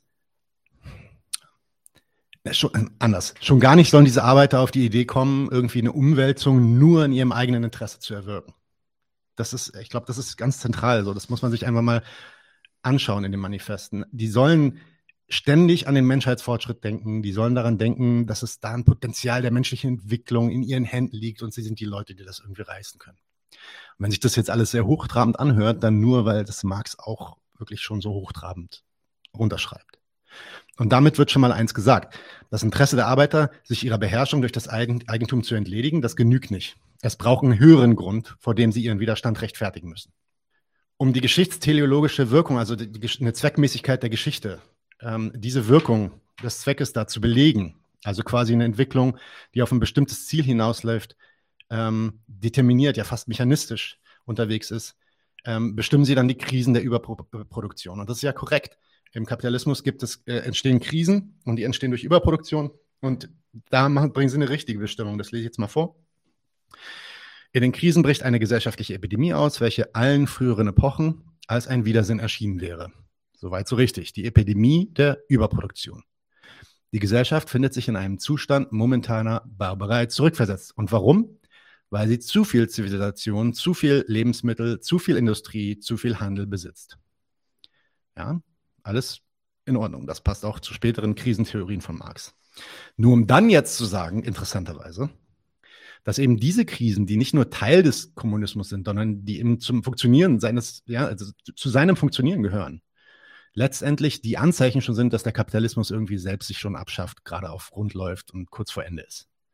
Das ist dann das, was die meinen mit auf einer gewissen Stufe der Entwicklung widersprechen die Produktivkräfte den Produktionsverhältnissen. Das sei dieser Widerspruch, der auch den Feudalismus schon abgeschafft hatte vorher. Und jetzt gerade dabei ist irgendwie, oder damals zumindest gerade dabei war, auch schon den Kapitalismus abzuschaffen. Hier weiteres Zitat. Die bürgerlichen Verhältnisse, die Produktionsverhältnisse, die bürgerlichen Verhältnisse sind zu eng geworden, um den in ihnen erzeugten Reichtum zu fassen. Die Waffen, womit die Bourgeoisie den Feudalismus zu Boden geschlagen haben, richten sich jetzt gegen die Bourgeoisie. Also die Bourgeoisie sei quasi als Klasse aufgrund der kapitalistischen Konkurrenz gezwungen, ihre eigene Grundlage zu zersetzen. Den Wohlstand der Arbeit, den sie abgreifen wollen. Also dadurch, dass sie äh, das Proletariat verelenden, bricht das System dann irgendwann zusammen. Und Stefan hat das ja ganz gut erklärt mit den Maschinen, die immer mehr Konsumgüter erstellen können, aber immer weniger Arbeit brauchen. Aber Wert wird eben nur durch Arbeit gestiftet. Wenn, dann gibt es dann äh, Surplus, also eine Überschusspopulation ne? und äh, Überschussprodukt. Ähm, Produkte können nicht mehr verkauft werden, weil Leute kein Geld mehr verdienen und so weiter und so fort. Das ist die Krise, wird immer schlimmer. So, für das Manifest ist es ein Teufelskreis und das ist ganz klar. Das steht da drin. Für das Manifest ist es ein Teufelskreis, der unweigerlich zu der Selbstzerstörung der Bourgeoisie eigentlich führen muss. Später in Kapitalband 3, also wirklich viel später, zeigt Marx, dass die Krisen eben nicht das tendenzielle Ende des Kapitalismus einläuten, sondern das ist die Art und Weise, wie er sich am Leben erhält, durch, nämlich durch die Zerstörung von Kapital, damit die ganze Scheiße, wortwörtlich, damit die ganze Scheiße wieder von vorne losgehen kann. So steht das da drin. Ja? Und das ist natürlich, wenn man das so sieht, ist das ein Gegenteil einer zwangsläufigen Tendenz des Scheiterns der Bourgeoisie. Und das Lustige daran ist auch, man muss sich das mal nehmen, ja, ausgerechnet in einem Pamphlet, was die schreiben für Arbeiter, die sie gerne gegen die Kapitalisten aufhetzen möchten. Behaupten sie dann auch irgendwie schon, dass das eigentlich alles schon selber von alleine funktioniert und die Bourgeoisie sich gerade selber abschafft? Da gab es dann in den Kommentaren so einen Einwand der Hegelschen Notwendigkeit. Da hatten wir ähm, auch nochmal im Nachhinein diskutiert. Ja, mit Notwendigkeit meint Marx gar nicht das, sondern bei, bei Hegel mag, mag das was anderes sein. Das kann ja auch alles sein, dass Hegel das anders gesehen hat. Und wenn Marx da irgendwo Notwendigkeit sagt im Manifest, habe ich gar nicht gefunden, wo das Ding drinsteht, das Wort. Aber wenn er das da irgendwo sagt, kann es ja sein, dass er es so gemeint hat. Ne?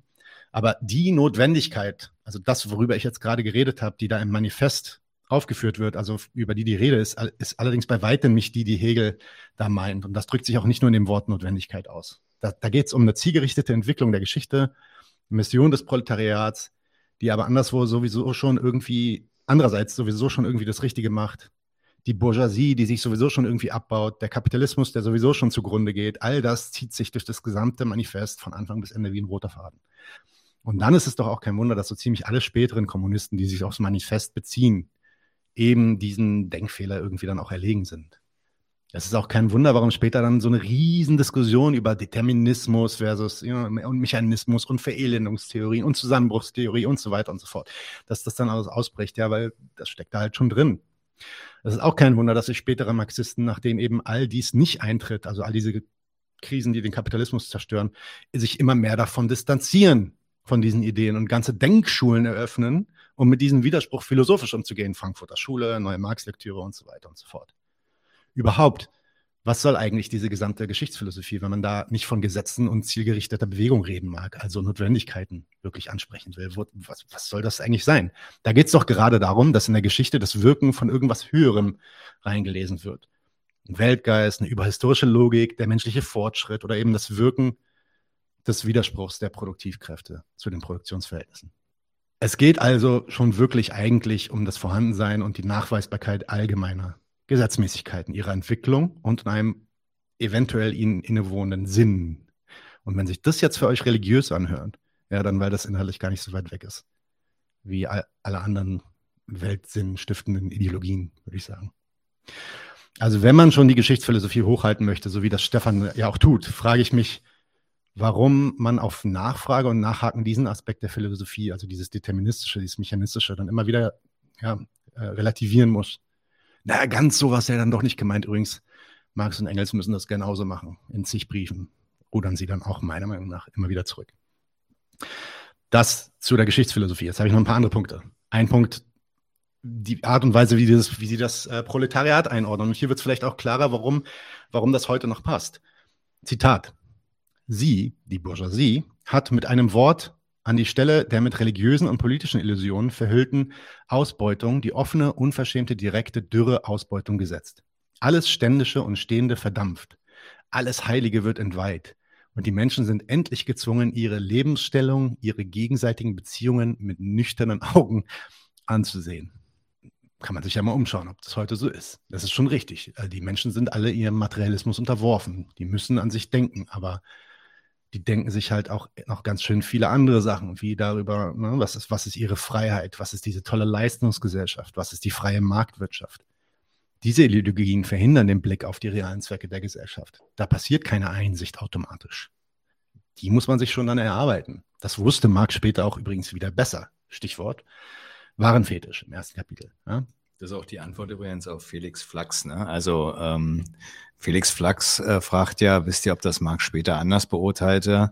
Äh, und da muss man erstmal einerseits sagen, faktisch, dadurch, dass er das Kapital geschrieben hat, weil da hat er sich dann hingesetzt und offenbar nicht mehr dran geglaubt, dass das Proletariat jetzt äh, von selber aufgrund des Widerspruchs Spruchs der Stimmt, Produktivkräfte und der Produktionsmittel zu dem Ergebnis oder überhaupt zu der Mission irgendwie bereit und äh, berufen ist, praktisch äh, den Kommunismus oder den Sozialismus zu machen. Nee, da hat er offensichtlich gesagt, da braucht es offenbar ein paar Begrifflichkeiten, die man erstmal versucht zu vermitteln. So, ne? Also das, ja, also deswegen tatsächlich, dass, dass, dass das später anders gesehen wurde, ganz klar. Ne? Aber ich wollte nicht unterbrechen. Nee, danke, danke, gut. Ähm, wie kommt er denn da überhaupt drauf, dass die Leute irgendwie automatisch schon wüssten, wo sie stehen? Na, das, das liegt an was anderem. Das liegt nämlich an einer meiner Meinung nach völlig falschen Einschätzung der Natur von Arbeitskämpfen. Die haben dann in ihrer Zeit ganz viele Arbeiter gesehen, die protestiert haben dafür, dass sie weniger arbeiten müssen und weil sie nicht mehr Geld bekommen und so weiter und so fort, dass die Kinder nicht mehr arbeiten müssen und so weiter. Ne? Ja, aus der, aus, aus der Einsicht, dass die Arbeiter ihre Zeit in dem System nicht überleben können, ohne dafür zu kämpfen. Also tatsächlich werden die so brutal ausgebeutet, dass sie kämpfen müssen, damit sie nicht einfach abnippeln. So, in dieser Zeit war das so. Da machen Marx und Engels die Vorstellung draus, dass diese Arbeiter automatisch schon revolutionär sind diese Kämpfe sind schon die revolutionäre Tat. Die Arbeiter müssen nur darüber noch ins Bild gesetzt werden und fertig ist der Umsturz eigentlich. Und ich, das hört sich überzeichnet an, aber so liest man das da.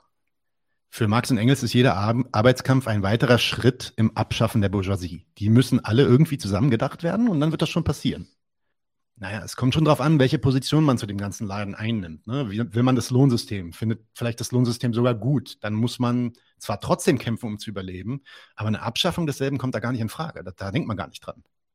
Wer sich auf den Standpunkt des Lohnerwerbs stellt, sich an diesem auch organisiert, Gewerkschaften zum Beispiel, um besser und überhaupt leben zu können, der kann sogar zu einem stabilisierenden Element werden. Dann nämlich, wenn seine Forderungen nach Verbesserungen, nach seiner Lage Gehör finden, dann hört er auch wieder auf zu kämpfen. Deswegen ist die Idee der Totengräber, die steht ja da auch drin, die Idee, ja, dass das Proletariat der Vollstrecker der Bourgeoisie ist, die Idee einer geschichtlichen Notwendigkeit, also das ist deswegen ein solcher Unfug. Es kommt schon auf den Inhalt der Gedanken der Menschen an, was sie aus diesem System machen wollen oder auch nicht. Und später wusste Marx es auch wieder besser, wenn er sagt, dass sich das Proletariat lieber die Abschaffung des Lohnsystems auf die Fahnen schreiben sollte, anstatt äh, nur um den, um den äh, höheren Lohn zu kämpfen. Um das mal ganz klar zu sagen, die Proletarier müssen absolut überhaupt gar nichts. Es ist richtig, dass wenn sie die Ausbeutung beenden wollen, da gibt es eine Notwendigkeit. Wenn sie die Ausbeutung beenden wollen, dann müssen sie eine Revolution machen. Das ist eine Notwendigkeit. Keine geschichtliche Notwendigkeit, einfach eine logische. Aber daraus folgt eben noch überhaupt nicht, dass sie genau das auch wollen, nämlich diese Ausbeutung beenden. Da gibt es keinen Mechanismus und keinen Automatismus. Von der anderen Seite gehen sie dann die Bourgeoisie an und sagen, die Bourgeoisie sei unfähig, eine funktionsfähige Arbeitsklasse aufrechtzuerhalten, Arbeiterklasse aufrechtzuerhalten. Ja, ein weiteres Argument dafür, dass die Arbeiter gar nicht anders können, als die Revolution zu machen. Zitat. Sie, die Bourgeoisie, ist unfähig zu herrschen, weil sie unfähig ist, ihrem Sklaven die Existenz selbst innerhalb seiner Sklaverei zu sichern, weil sie gezwungen ist, ihn in eine Lage herabsinken zu lassen, wo sie ihn ernähren muss, statt von ihm ernährt zu werden. Naja, zumindest wissen wir heute, dass mit dem Sozialstaat um einiges besser, denn mit dessen Hilfe ließen sich der Bourgeoisie dann tatsächlich schon die ein oder anderen Eingeständnisse und an die Überlebensbedingungen des Proletariats abringen. Natürlich auch durch die Kämpfe der Proletarier selbst. Von einer selbstzerstörerischen Verelendungstendenz, denn das ist ja das, was der hier sagt. Ja, die verelenden dann irgendwie so sehr, dass das alles zusammenbricht, die die ähm, Proletarier dann quasi zwecks Überleben automatisch in Opposition zu Staat und Kapital zwingt, ist ja heute wohl recht klar, dass da weit und breit nichts von zu sehen ist. Was uns zurückbringt auf den Staat die haben auch ein falsches Startverständnis, was sie da anbringen oder zumindest was sie da reinschreiben. Vielleicht sogar ein fehlendes Startverständnis. Der Staat ist quasi abwesend in dem Manifest. Der wird schon erwähnt. Die erwähnen den als den Ausschuss der Kapitalisten. Was der aber macht, was der leistet, was der Inhalt ist, warum der das macht und womit, das bleibt völlig im Dunkeln. Und welche Rolle er auch in, in diesem System spielt. Wie sehr dieser Ausschuss dann die Lage der Arbeiter auch stabilisieren kann, das, okay, kann man ihnen jetzt vielleicht auch nicht vorwerfen, das haben die damals vielleicht noch nicht so kommen sehen, ja. Ähm, wie sehr der Staat die Arbeiter dann managen kann und deren Kämpfer auch managen kann und welchen Dienst die Gewalt des Staates da auch spielt, bleibt unerwähnt. Und deswegen kann heute auch tatsächlich, und das war meine leicht pikierte Frage an, an Stefan, warum, warum stehen denn heute die ganzen Sozialstaat-Fans, auch von rechts und von der Mitte, die bürgerlichen Fans quasi, ähm, die bürgerlichen Fans des Sozialstaats, warum stehen die so auf das Manifest? Die finden das ja ziemlich geil. Ja, weil, der, weil die halt sagen, ja, schau, das haben wir alles schon bewältigt die ganzen Sachen, die da irgendwie aufgeführt werden, das haben wir mit dem Sozialstaat alles schon gemacht. Also die, auch die Forderungen, die da am Ende kommen, nicht alle, ja, Eigentum haben wir nicht abgeschafft. Biggie, that's a big one. Aber alles andere haben wir doch irgendwie schon geschafft. Jetzt kommt der Punkt, der wirklich dann am, am komischsten ist, meiner Meinung nach. Ja, da, da reden sie dann über die Aufgabe der Kommunisten in Bezug auf das Proletariat. Sie, Zitat, sie sagen, Sie, die Kommunisten, haben keine von den Interessen des ganzen Proletariats getrennten Interessen. Sie stellen keine besonderen Prinzipien auf, wonach sie die proletarische Bewegung modeln wollen. Hm. Ah ja, warum schreiben dann Marx und Engels eigentlich dieses Pamphlet, wenn das alles eher alles deckungsgleich ist? Na gut, aber einen Unterschied kennen Sie dann noch, nämlich, dass Kommunisten irgendwie immer den gesamten Kampf im Auge behalten müssen. Den gesamten Kampf, die sogenannte Gesamtbewegung, so nennen wir es. Die einen kämpfen mit Scheuklappen, also quasi nur in ihren so partikulären Interessen, um ihren Lohn und so weiter. Und den Kommunisten geht es dann darum, all diese Kämpfe irgendwie zu einem Gesamtkampf zu verbinden. Was für ein Widerspruch. Also dafür, dass das auch so clevere Leute sind. Entweder man unterscheidet sich im Prinzip, ja, oder man unterscheidet sich nicht im Prinzip. Wenn es, der, wenn es der Gesamtsache darum geht, die Revolution zu machen und dem partikulären Interesse darum geht, seine Situation in dem System zu verbessern, dann sind diese Interessen verschieden. Das sind unterschiedliche Sachen. Und dass es dann überhaupt Kommunisten braucht, die eine Gesamtbewegung vertreten müssen, beweist doch, dass es mit einer Gesamtbewegung gar nicht so weit her ist. Die gibt es halt noch nicht. So, und diese Gesamtbewegung existiert dann gar nicht, außer in den Köpfen eben dieser Kommunisten, die sie wollen. Und sie übersehen dabei völlig, dass Arbeiter sich in der Konkurrenz bewähren wollen, dass sie nationalistische Ideen von Volk und Nation anbringen, um ihren Recht vor dem Staat zuzusprechen. Das interessiert die gar nicht, weil die Kämpfe irgendwie schon Teilkämpfe des Großen sind, des großen Ganzen. Um es mal direkt zu sagen, wie das da drin steht. Die Arbeiter haben zwar keine Ahnung, die haben falsche Ideen und sind trotzdem auf dem richtigen Dampfer. Irgendwie. Mit einem, hier Zitat, mit einem Wort. Die Kommunisten unterstützen überall jede revolutionäre Bewegung gegen die bestehenden gesellschaftlichen, politischen Zustände, In all diesen Bewegungen heben sie die Eigentumsfrage, welche mehr oder minder entwickelte Form sie auch angenommen haben möge, als die Grundfrage der Bewegung hervor. Warum muss man denn eigentlich die Eigentumsfrage immer wieder hervorheben? Ja, weil diese Leute eben von komplett anderen Fragen getrieben werden. Die interessiert die nicht. Und das ist wirklich dann im Hegelschen Sinn wirklich Heuchelei von Marx und Engels. Statt auf Agitation und Kritik zu setzen und die Leute in ihren Irrtümern darüber anzugreifen, versuchen sie, denen Märchen darüber zu erzählen, dass das, was die Arbeiter wollen, doch schon irgendwie das ist, was die Kommunisten wollen. Sie biedern sich also an deren Zwecke an und wollen ihnen weismachen, dass es alles Teilzwecke eines großen gemeinsamen Zwecks sind. Und sie interpretieren in die tatsächlichen Arbeitskämpfe dann einen Menschheitsfortschritt hinein, wie es eben Leute tun, die sich ja, mit Geschichtsphilosophie so beschäftigen. Kommt der nächste, das nächste Zitat. Die theoretischen Sätze der Kommunisten beruhen keineswegs auf Ideen, auf Prinzipien, die von diesem oder jenem Weltverbesserer erfunden wurden oder entdeckt sind. Sie sind nur allgemeine Ausdrücke tatsächlicher Verhältnisse eines existierenden Klassenkampfes, einer unter unseren Augen vor sich gehenden geschichtlichen Bewegung. Lustig hier, die Ideen der Kommunisten sind einerseits komplett wertlos, weil sie ja eh schon da sind. Andererseits sind sie aber auch irgendwie der Weltgeist, der Plan, nach dem sich eh alles richtet und das müssen sie den Arbeitern klar machen. Ne? Ja, da, und das wieder mein Argument. Da waren Marx und Engels wahrscheinlich auch eben noch Philosophen und nicht Wissenschaftler. Die haben sich da noch mit dem Elend der Philosophie beschäftigt, was sie später dann vielleicht eher kritisiert haben. Ja, und dann gibt es so, gibt's so eine Stelle, wo sie so Beschwichtigungsversuche machen. Ähm, vor allem gar nicht, und da richten sie sich gar nicht so an die Bürgerlichen, sondern sie richten sich so an, ja, wahrscheinlich an die Arbeiter, die den Kommunisten irgendwie böse Sachen vorwerfen. Zum Beispiel, Kommunismus sei Diebstahl, weil die wollen den Arbeitern noch ihr letztes bisschen Eigentum wegnehmen.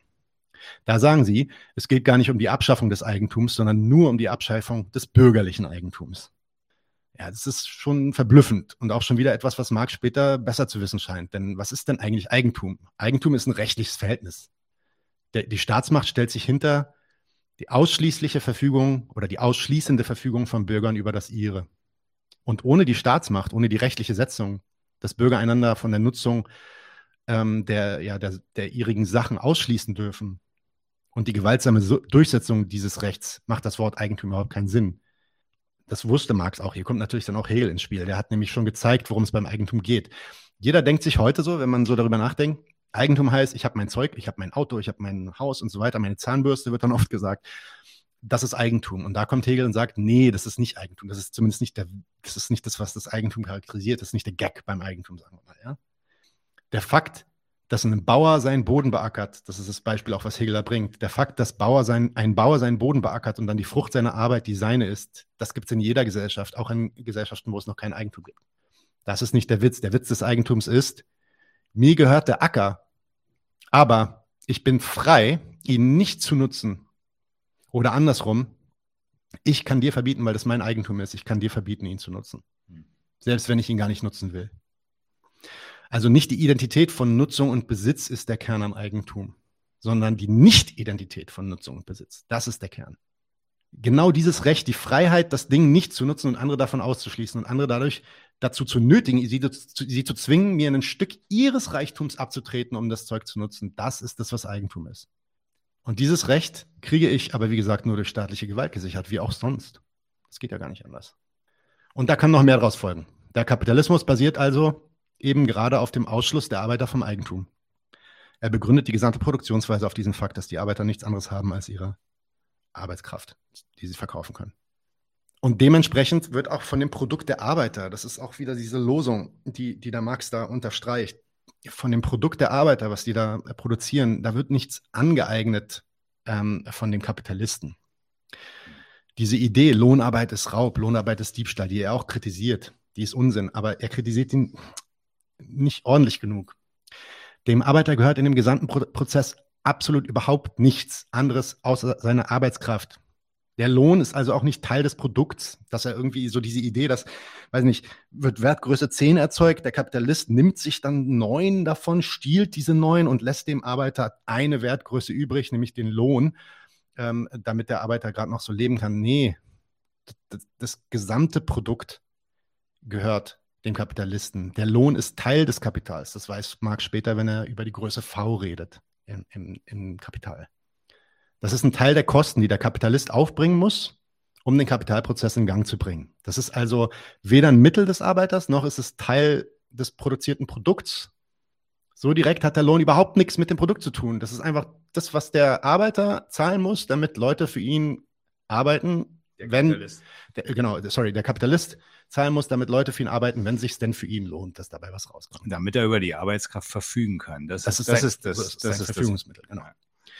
Ja, der, das steht hier auch drin. Der, der Lohn ist das kapitalistische Mittel der Nötigung, um den Arbeiter dazu zu bringen, seine wertstiftende Arbeitskraft einzubringen mit dem Zweck der Kapitalverwertung. Es geht also darum, dass die, dass äh, der, der, der Kapitalist will sein, seine Profite machen, der will seine Gewinne machen aus diesem Kapitalprozess. Und da hat er ein Mittel, wie er Arbeiter dazu zwingen kann, sich seinem Zweck unterzuordnen. Und das ist der Lohn, weil die müssen halt irgendwas fressen. So, und die, Produ die Produkte des Kapitals sind also von vornherein immer Eigentum der Privatunternehmer. Da wird nichts gestohlen und es gibt auch keine teilweise Wiedereineignung durch den Lohn oder sowas. Daher ist es auch unsinnig, über ein gutes und schlechtes Eigentum zu reden, im Sinne von Marx, wie er das da im Manifest macht. Bürgerliches Eigentum versus Eigentum an sich oder sowas. Ich weiß nicht, Eigentum an sich, das ist ja schon, das ist schon das Problem. Und, ne? und spiegelverkehrt auch über einen guten oder schlechten Lohn. Ne? Auch das Ja. ist jetzt ein anderes Thema, geht ein bisschen weg vom Ja, Manifest, genau, da kommt die soziale Gerechtigkeit rein. Ne? Also diese ver- verquere Idee ist dann doch über, übrigens dann sofort das Einfallstor für so sozialdemokratische Ideen der sozialen Gerechtigkeit. Dann wird halt gesagt, dann kriegt der Arbeiter nicht mehr nur eins von der Wertgröße, dann kriegt er halt vier, ist es, dann ist es gerechter. Ja, er kriegt mehr Anteil an dem Produkt. Ja, oder das auch, auch Ideen, die davon ausgehen, dass man die Kapitalisten aus der Gleichung irgendwie entfernen muss. Und damit hätte sich das Problem erledigt. Ja? Weil wenn der Kapitalist halt nicht dieses, diesen Diebstahl da betreiben würde, dann wär, gäbe es gar kein Problem in dieser Produktionsweise. Ne? Das ist auch falsch. Das ist der Realsozialismus. Genau. Mhm. Aber jetzt reden Marx irgendwie davon, dass es neben diesem Eigentum ja nur noch, also was sie nur bürgerliches Eigentum nennen, noch irgendein eigentliches Eigentum geben soll. Was das sein soll übrigens, bleibt ein Rätsel. Sagen sie gar nicht. Warum machen sie das überhaupt? Das ist wieder die Frage, warum machen sie das? Na, es scheint klar, dass sie sich den Zweifeln der Arbeiterschaft stellen wollen und denen sagen wollen, ey Leute, wir wollen euch nichts wegnehmen. Keine Sorge. Wir wollen nur die Kapitalisten verjagen. Das ist so ein bisschen das, was sie sagen wollen. Dafür sind sie dann auch bereit, falsche Ideen von Eigentum und vom Lohn zu bemühen. Den gleichen Fehler machen sie auch bei Freiheit und Persönlichkeit. Gegen diese tollen Werte hätten sie, hätten sie nichts. Sie wollen nur die bürgerliche Freiheit abschaffen. Ja, ich sage da auch noch ein paar Sätze zu. Ich bin bald fertig. Da kann man schon fragen, was soll denn jetzt Freiheit eigentlich für ein Wert sein, wenn nicht ein bürgerlicher? Also das ist doch, das ist doch der bürgerliche Wert schlechthin. Ja? Aber mal davon abgesehen. Freiheit hat überhaupt gar keinen anderen Inhalt als die Verpflichtung des Individuums, sich mit seinem Eigentum als sein Lebensmittel zu bewähren. Jeder ist wirklich frei, mit seinem Eigentum sich auf den Markt zu stellen und frei darüber zu verfügen, was dabei gemacht wird. Hegel sagt, nicht kein Zitat jetzt, aber so ungefähr in die Richtung, die Sphäre der Freiheit, also es muss immer eine Sphäre geben, in der sich diese Ideale irgendwie betätigen. Die Sphäre der Freiheit ist gerade das Eigentum. Da kann ich wirklich verfügen, da kann ich machen, was ich will. Und überhaupt Freiheit als so ein Abstraktum, da kommt auch demnächst eine Folge nochmal mit Georg Leu- Leudold drüber. Aber Freiheit als so ein Abstraktum, nicht eine konkrete Freiheit von der, von der Freiheit von etwas, ne? also Freiheit von Ketten oder sowas oder äh, Freiheit äh, zu essen oder so oder, oder zu heiraten, wen ich darf. Da, da, da fülle ich das ja immer, äh, zu heiraten, wen ich will, da fülle ich das ja immer schon mit einem Inhalt. Das ist Ja. einfach nur der, ein anderer Begriff für Abwesenheit. Genau, ne? genau. Das ist also entweder ein negativer Begriff oder es ist ein direkt bestimmter Begriff, Freiheit, ähm, Fußball spielen zu dürfen oder so. Dann ist es klar, es geht ums Fußballspielen. Aber dieses Abstraktum, Freiheit als Wert, das ist gar kein vernünftiger Gedanke. Wenn es um die Verwirklichung der Bedürfnisse der Menschen in der Gesellschaft geht, ist das kein vernünftiger Gedanke. Wenn da jeder nur sein eigener Privatunternehmer ist, jeder macht mehr oder weniger, was er will und seinen Erfolg versucht er durchzusetzen gegen den Misserfolg der anderen, dann kommt auch nichts Vernünftiges bei rum, was die Zwecke von den meisten Menschen irgendwie erfüllt. Andersrum, wenn wirklich Bedürfnisbefriedigung der Zweck der Gesellschaft wäre, also die Bedürfnisbefriedigung der Menschen, wenn das der Zweck der Produktion wäre, dann sollte man sich halt zusammensetzen, seine Produktion diskutieren, planen, überlegen, wer braucht was und dann führt man das halt durch. Dann hat aber auch Freiheit der Privateigentümer da überhaupt keinen Platz. Das wäre ein destruktiver Gedanke, wenn da jemand kommt und sagt, nee, will ich nicht. Ich, ich, ich will hier machen, was ich will. Das ist diesem Zweck nicht dienlich. Anstatt also diesen bürgerlichen Ideologien aufzusitzen, die zu affirmieren, hätten sie auch einfach sagen können, ja, ja, wir schaffen die rechtliche Institution des Eigentums ab. In unserer Gesellschaft gibt es kein staatlich garantiertes, ausschließlich, ausschließendes, freies und willkürliches Verfügen über die Produktionsmittel, welches die große Mehrzahl in ein Nötigungsverhältnis setzt. In unserer Gesellschaft gibt es dementsprechend auch keine Löhne mehr. Der dient nämlich gar nicht eurer persönlichen Substinenz, sondern der Nutzung eurer Arbeitskraft. In unserer Gesellschaft kann jeder bekommen, was er braucht. Eure Bedürfnisse werden vernünftig von der Gesellschaft geplant und bedient. Und der Grund, warum das alles klappt, ist, weil die Produktionsverhältnisse meinetwegen schon, die Produktions-, die Produktivkräfte schon so weit fortgeschritten sind, dass wir uns das leisten können. Wir haben den Reichtum. Hätte ich besser gefunden als ein Manifest so rum. So, dann, ich gehe jetzt da nicht mehr ins Detail ein, aber dann gibt es schlechte Verteidigung über die Familie und die Ehe. Das ein einfach, ähm, ja, da wird dann irgendwie wird gesagt, ja, wir wollen die Familie auch aufheben und die Ehe auch heben, aber eigentlich eher deswegen, das machen doch alle revolutionären Bewegungen. Alle revolutionären Bewegungen heben immer alle Ideen und Ideologien der Vergangenheit auf und dann stülpt sich das halt so um. Ja, was ist denn das für eine Verteidigung? Die falschen Bestimmungen über nationale Gegensätze, die mit der Gleichmachung des Kapitals verschwinden würden. Da gehen sie davon aus, ja, nationale Grenzen, das löst sich alles auf. Gleichmachung des Kapitals wird alles ein Riesenkapitalismus. Haben sie auch falsch gesehen. Die brutal opportunistische Forderungen an die Herrschaft, die sie am Ende des zweiten Kapitels stellen. Also das sind wirklich pure opportunistische Forderungen, die irgendwie dann auch nochmal schrittweise da irgendwas verbessern wollen, von denen sie sich dann später auch distanzieren müssen, gar nicht anders können, als sich davon zu distanzieren. Und warum, übrigens, warum distanzieren sie sich eigentlich von diesen Forderungen, wenn sie später nie irgendwas anders gesehen haben? So, und jetzt mein letztes Plädoyer, warum es so wichtig ist, sich darüber mal Gedanken zu machen und vielleicht dann das Ding auch mal mit anderen Augen zu lesen. Nun, es geht nicht darum zu zeigen, wie blöd die damals waren. Wenn die, wenn das, und es geht auch nicht darum zu zeigen, dass das Manifest bedeutungslos ist oder war. Und wenn das Manifest bedeutungslos und diese Ideen heute auch weiter ähm, nicht mehr weiter verbreitet werden, dann wäre auch die Kritik daran wirklich unnötig. Ich will aber sagen, dass die Kritik heute sehr wohl wichtig und richtig ist. Die Fehler, die im Manifest propagiert werden, fanden und finden sich sowohl im real existierenden Sozialismus wieder, als auch in so ziemlich allen linken Bewegungen von heute. Die Realsozialisten fanden das Manifest nämlich viel interessanter als die Kritik zum Beispiel des Gotha-Programms oder des Kapital. Und diese falschen Denkweisen, die bis heute in den allermeisten kommunistischen Köpfen immer noch rumspuken, ja, von MLern zu Trotzkisten und Trotzkisten zu Gramscianern, vielleicht auch bei Platypus. Die Idee einer geschichtlichen Tendenz, die Geschichtsphilosophie, Zusammenbruchstheorien, Verelendungstheorien, Fortschrittsfetisch, die Idee, von irgendeinem, äh, ja, fast von der historischen, fast moralischen Mission des Proletariats. Die Art und Weise, wie sich Kommunisten zu Bewegungen stellen und immer wieder in die Bewegung reinlesen wollen, dass das doch eigentlich schon Ansätze für die Revolution sind, der man sich dann nur noch anbiedern muss. Wir haben mit Markus Steiger über dieses Thema geredet, wir haben mit wir haben Hirschfeld über dieses Thema kritisiert, wir haben mit Carla von Genug ist Genug genau über diese Geschichte geredet. Ja. Affirmation bezüglich all der bürgerlichen Ideologien wie Familie, Werte, äh, Freiheit und so weiter, Gleichheit und so, Volk, Vaterland. Als ob das im Sozialismus alles, was jetzt nur so toll behauptet wird heute in unserer bürgerlichen Gesellschaft, dort wird es wirklich wahr. Dort gibt es dann wirklich ein Volk, dort gibt es wirklich Freiheit, dort gibt es wirklich Gleichheit. Ja, diese Art von Kritik hören wir. Der Sozialismus ist die richtige Demokratie. Ja. Auch ökonomisch lassen sich Fehler im Manifest finden. Ja, die Kapitalisten werden, wurden vertrieben ähm, an der Warenproduktion äh, von der Warenproduktion im, im real existierenden Sozialismus. Aber am Geld wurde nicht wirklich was gerüttelt. Es wurde sogar versucht, den Kapitalismus da irgendwie noch besser zu machen, das irgendwie nachzuahmen. Die falsche Erkenntnistheorie, die davon ausgeht, dass Kämpfe um die eigene Selbstbehauptung immer in Feindschaft gegen die Herrschaft enden würden. Ist einfach nicht so. Die falsche Idee darüber, was die Arbeitskämpfe sind, die falsche oder mangelnde Idee darüber, was der Staat ist und ein bloßes Werkzeug der Kapitalisten sei zum Beispiel. Das sind alles Ideen, die es heute noch gibt. Das steht gar nicht nur im Manifest. Das ist immer noch weit verbreitet. Und natürlich macht es den meisten Sinn, all diese Ideen wirklich direkt anzugehen und zu kritisieren. Und da muss man jetzt auch nicht sich das Manifest vornehmen und die kritisieren. Aber wenn man sich das Manifest schon anschaut und sieht, dass viele der Ideen, die von, ähm, äh, wenn sie nicht direkt von dort stammen, zumindest dort schon so einigermaßen vorgetragen wurden, dann lohnt sich auch mal diese Ideen an einem historischen Beispiel zu entkräften, finde ich. Also an dem Beispiel des Manifests. Daher mal Plädoyer eigentlich. Ähm, und das wird wieder andere provozieren. Wenn man ein Interesse für Geschichte hat, wenn man Interesse für so ja, Geschichte sozialistischer Ideen und Denker hat, kommt man sicher nicht um das Manifest drumherum. Hat man vielleicht so biografische oder philosophische Anliegen, dann kann das auch schon Sinn machen, sich das anzuschauen. Wenn man aber lernen will, in welch einer Welt wir uns befinden, was die Gesellschaft ausmacht und was zu tun wäre, um das zu verändern, wäre es besser, das Manifest wirklich links liegen zu lassen. Und wenn man davon etwas lernen will, dann eher, indem man dessen Gedanken mal prüft und wissenschaftlich rigoros auseinandernimmt. Das Beste, was man am Manifest lernen kann, ist meiner Meinung nach, wie Kapitalismuskritik und Agitation zu einer Revolution nicht gehen sollte. So, und jetzt let the hate come over me.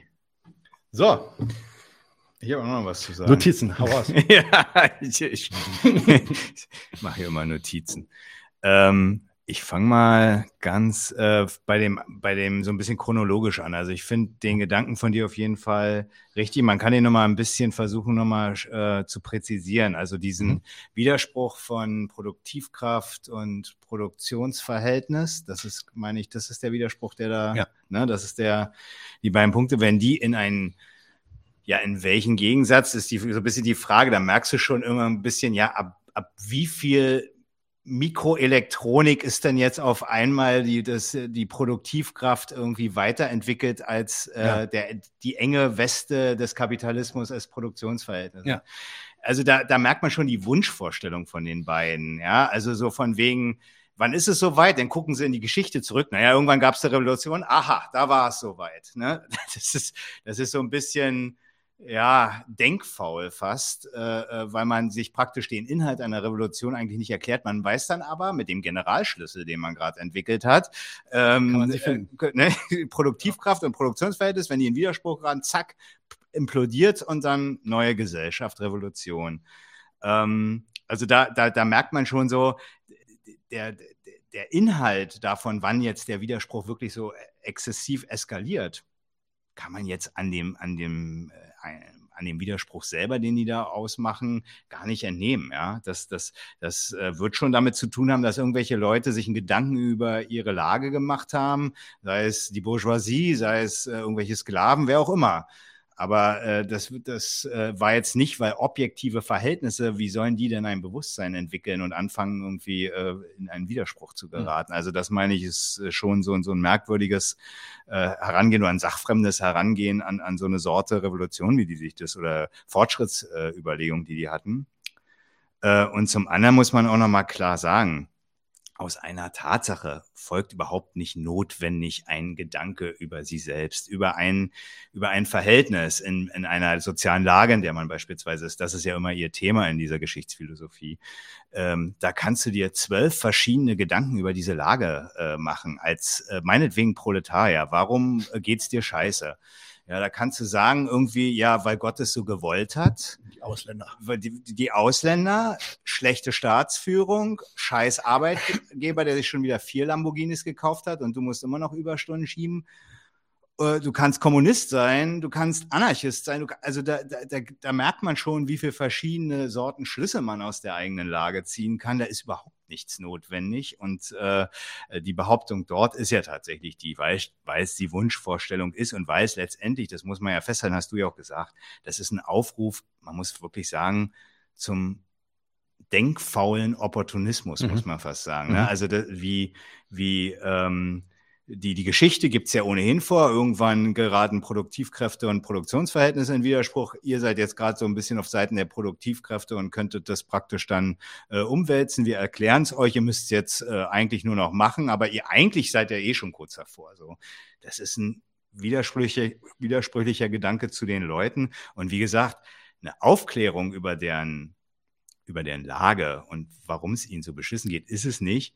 Und am Ende, das hast du gesagt, das hat auch äh, Felix Flachs ja irgendwie äh, hier schon äh, angefragt, am Ende ist es tatsächlich so, ähm, genau, also hat er hat Marx das später anders gesehen? Ja, also später hat er das so gesehen, dass es überhaupt keine äh, keinen Automatismus gibt äh, in den Produktionsverhältnissen, so widersprüchlich sie sein mögen, ob ob die Widersprüchlichkeit oder ob die Lage, in der diejenigen sind, die den Reichtum schaffen, aber nicht über ihn verfügen dürfen, weil, das hast du ja auch gesagt, die Produktivkraft des Eigentums ist ja genau der Ausschluss von den Mitteln, die die Leute benötigen zum Leben, so, so dass derjenige, der die Mittel hat, praktisch sie äh, gegen Lohn halt an ihren, an den Produktionsmitteln halt äh, äh, abarbeiten, sich abarbeiten lassen kann und dann durch seinen, seinen, seinen Gewinn draus zieht.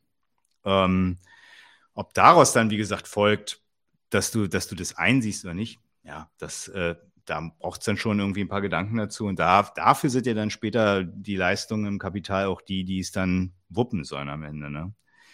Also, das ist ein wichtiger Gedanke. Also aus einer Tatsache, ne, Widerspruch, Produktivkraft, Produktionsverhältnis, folgt überhaupt nicht notwendig ein bestimmtes Bewusstsein zur Revolution. Und das ist aber die Behauptung in dem Manifest. So, mhm. das, äh, und das ist ein Mangel. So, ähm, eigentlich wollte ich nur noch was zum Sozialstaat kurz sagen, weil du es gesagt hast. Das stimmt. Also ich glaube, das, das konnten Sie tatsächlich noch sehen. Marx hat später im Kapital, meine ich, oh, 13 oder so ist das, meine ich. Da gibt es so schon erste Hinweise auf sich, auf einen schon vorhandenen, mhm. aus heutiger Sicht eher rudimentär, aber ähm, schon vorhandenen äh, Sozialstaat. Und ähm, da merkt man dann eben auch, dass das das stimmt schon, was da in dem, in dem Manifest steht, dass die, die Bourgeoisie, dass die, die, die Unternehmer, die Kapitalisten, die haben nicht das Interesse praktisch, dass äh, die Personen, die bei ihnen in die Fabrik latschen und dann irgendwann davon durch Arbeitsunfälle und Überarbeitung und schlechte Luft und was auch immer kaputt gehen, dann holen sich halt die nächsten. Mhm. Ne? So, das, das, das, das, das ist den, das ist den, das ist nicht ihr Interesse. Ihr Interesse ist praktisch das Geschäft. Mhm. So, mit den Leuten. Ähm, so, und äh, dass, dass die erstmal kein Interesse haben, klar. Deswegen, um aber langfristig eben genau dieses gesellschaftliche Verhältnis von Arbeitnehmer und Arbeitgebern äh, oder Arbeitern und Kapitalisten praktisch weiter produktiv zu halten, dass das, das Geschäft, dass der Geschäftsgang eben weiterläuft, kommt dann eben der ideelle Gesamtkapitalist, der Staat, und herrscht beiden Klassen dann praktisch eben oder vor allen Dingen erstmal der Bourgeoisie, der, den Kapitalisten auf, dass sie praktisch durch Beiträge, jetzt hier bei uns Sozialkassen oder sowas, ähm, ein, ein Beitrag für die Wechselfälle der, der, der Lohnarbeit, Rente, Krankheit, Arbeitsunfall, Alter, Arbeitslosigkeit habe ich gesagt, dass das praktisch da eben entsprechend äh, irgendwelche Beiträge oder irgendwelche Gelder gezahlt werden, damit diese Leute aber eben weiter produktiv bleiben für wieder die spätere Benutzung. Mhm. Ne? Und das, das ist, das ist, äh, das übrigens in dem, in dem äh, Video zum Bürgergeld, was sie gemacht haben, fand ich irgendwie jetzt im Nachgang nicht so richtig immer klar geworden. Aber das ist halt, das ist die Leistung des Sozialstaats, dass er die ganze Scheiße, nämlich wie du es dann gerade jetzt in einem anderen Zusammenhang zitiert hast, eigentlich so produktiv am Laufen hält, sodass das Geschäft mit der, äh, ähm, mit der, mit, mit dem, äh, mit der Lohnarbeit dann auch fortgesetzt gehen kann. Und das ist das Zynische am Sozialstaat und überhaupt nicht sein, seine Verherrlichung und, und gibt keinen Grund zur Verherrlichung. So, wir hatten noch Alex B. habe ich irgendwie äh, gesehen. Ich markiere gerade, was ich hier. Äh, Achso, da sind ja noch mehr Sachen gekommen. Warum? Jetzt, jetzt Alex B. Alex B. Alex B. hatte noch was gesagt. Genau, ah, ja. da, da, wollte ich noch was okay. zu sagen. Genau. Alex B. hat gesagt, genau, heutzutage darf das Proletariat ja wählen und ist in der fetten Mehrheit. Wozu soll man dann noch Revolution machen? Ich glaube, Alex B. hat das jetzt zustimmend gemeint, wenn ich es richtig verstanden habe, so, und wollte damit den Hinweis geben, ja, und das ist nochmal eigentlich ein Argument dafür, sich mit dem Bewusstsein derjenigen, die hier eigentlich die Arschlöcher der Nation sind, äh, zu befassen, weil tatsächlich sie gehen wählen, sie kümmern sie, sie kümmern sich darum, dass ihr Staat äh, für sie äh, die richtige Politik macht, dass die richtige Herrschaft, die richtige Führung äh, am Werk ist. Äh, früher durften sie ja nicht wählen, jetzt dürfen sie das, jetzt sind sie praktisch äh, so patriotisch und in, in die Nation eingegliedert, dass sie jedenfalls den systemischen Grund ihrer Lage und möglicherweise ihrer Beschwerden. Beschwerden haben sie alle, sonst hätte man keinen Grund, irgendwie einen, einen Streit und eine Kritik an dieser Gesellschaft zu haben. Ja, aber äh, so, so kommt es halt tatsächlich dazu, dass sie dem jetzt äh, nicht nahe kommen, nicht nachspüren, dem nicht auf die Schliche kommen und tatsächlich sich eher darum bemühen, dass es eine echte Führung in Deutschland, wo auch immer gibt. Und äh, ja, damit eigentlich ihren eigenen Schaden praktisch manifestieren. Ma manifest. Also der, der wird auch manifest dann, ja. Haben wir noch mehr? Mhm, ich habe noch ein paar Sachen weiter. Ich okay. So. Stummer Zwang sagt, ja, vor allen Dingen sind fortschreitende Produktivkräfte nicht der Untergang, sondern das Erfolgsmittel der Kapitalisten. Genau. Absolut richtig. Ja.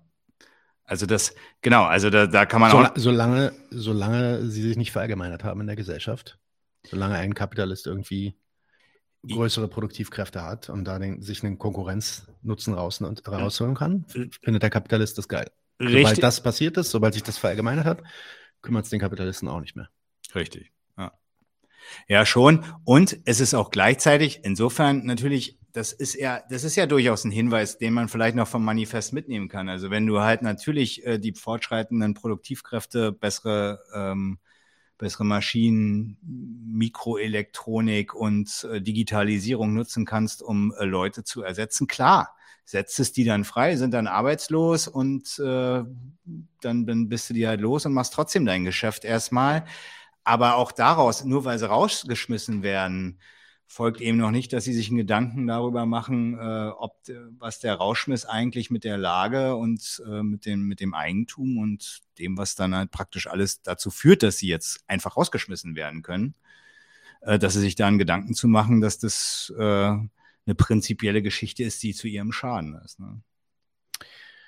Chris Maul sagt, ich denke, man kann eventuell auch mal ganz an den Anfang gehen und sich fragen, was denn Kapitalismuskritik überhaupt machen soll als konstruktiv, also konstruktiv soll die ja schon mal nicht sein. Ich will ja keinen besseren Kapitalismus.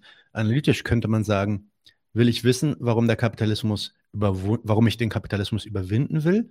Oder will ich herausfinden, wie das geht, was eigentlich die Schwachstellen sind? Oder was ist denn da falsch, was ich anders haben will?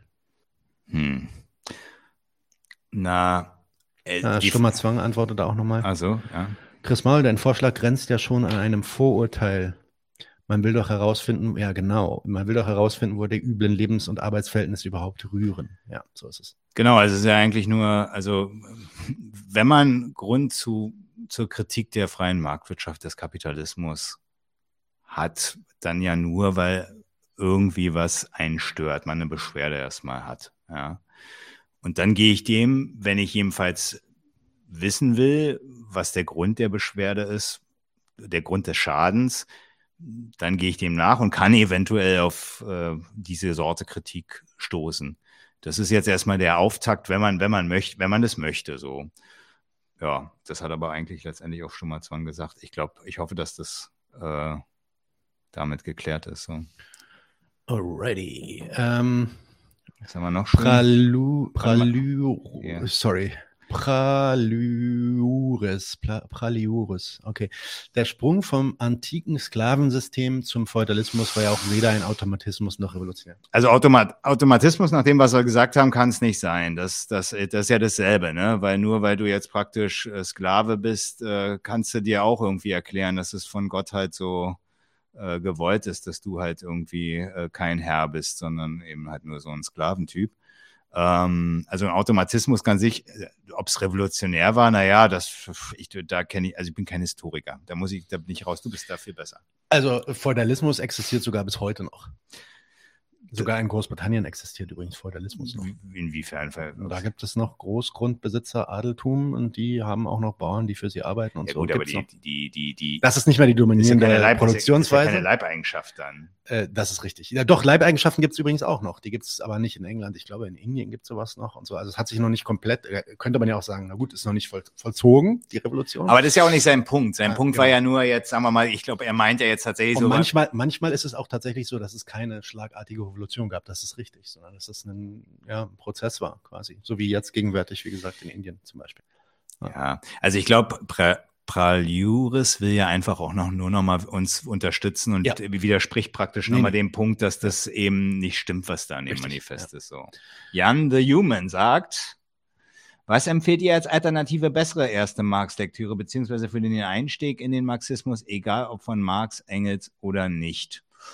Hm, was können wir, empfehlt du was, äh, Nadim? Also die, als kurzer Text, wenn es ein kurzer Text sein soll, dann ist es Lohnpreis, Profit, heißt das Ding, glaube ich. Das ist eine Rede, ein Vortrag, den habe ich auch erst vor, vor einem halben Jahr von ihm gelesen. Der kam, glaube ich, ein Jahr oder zwei Jahre vor dem Kapital. Und da hat er schon wirklich viele dieser Ideen. Das ist übrigens auch, ich glaube, das ist der Text, aus dem die Sache mit der Abschaffung des Lohnsystems kommt. Und da hatte ich glaube, das war Gotha Programm, oder? Ich bin mir jetzt nicht Gotha Programm übrigens auch fantastisch. Wobei man sagen muss, Gotha Programm ist halt auch ein Text, da stecken wirklich viele, viele ähm, gute Analysen und gute Kritiken drin. Aber da muss man auch den, den Kontext, Kontext kennen ja, und so. also, schon. Hm. Lohnpreisprofit beschäftigt sich ein bisschen mit der, mehr mit der Sache, was ist eigentlich der Kapitalismus. Oder hat er schon viele der Ideen gebracht und es ist relativ kurz, es ist relativ leicht zu lesen, es ist nicht so krass schwer wie der Anfang zumindest im Kapital. Ähm, Lohnpreisprofit, glaube ich, heißt er. Wenn nicht, ich versuche mal den Link zu finden, den gibt es auch online natürlich. Ja, ansonsten kann man ja, also kann man ja erstmal, also wenn, wenn du jetzt Jan the Human meinst, also Primärliteratur, also sprich von Marx und Engels selbst, mhm. ist das, was du sagst. Und Sekundärliteratur, also man kann auf jeden Fall empfehlen, also zu, entweder kannst ja nochmal den Hinweis auf den Kapitallesekreis geben, wie du das neulich gemacht hast. Ja, wir machen das, also, also das, Kapi das Kapital selber zu lesen, hilft äh, jetzt allein meist nicht, aber in, in Gesellschaft. Ja, äh, also sind da jetzt schon zwar schon angefangen. Ähm, zwei Sessions hatten wir schon. Ist, glaube ich, noch nicht zu spät, da wir immer noch im ersten Kapitel sind, ist noch nicht zu spät einzusteigen.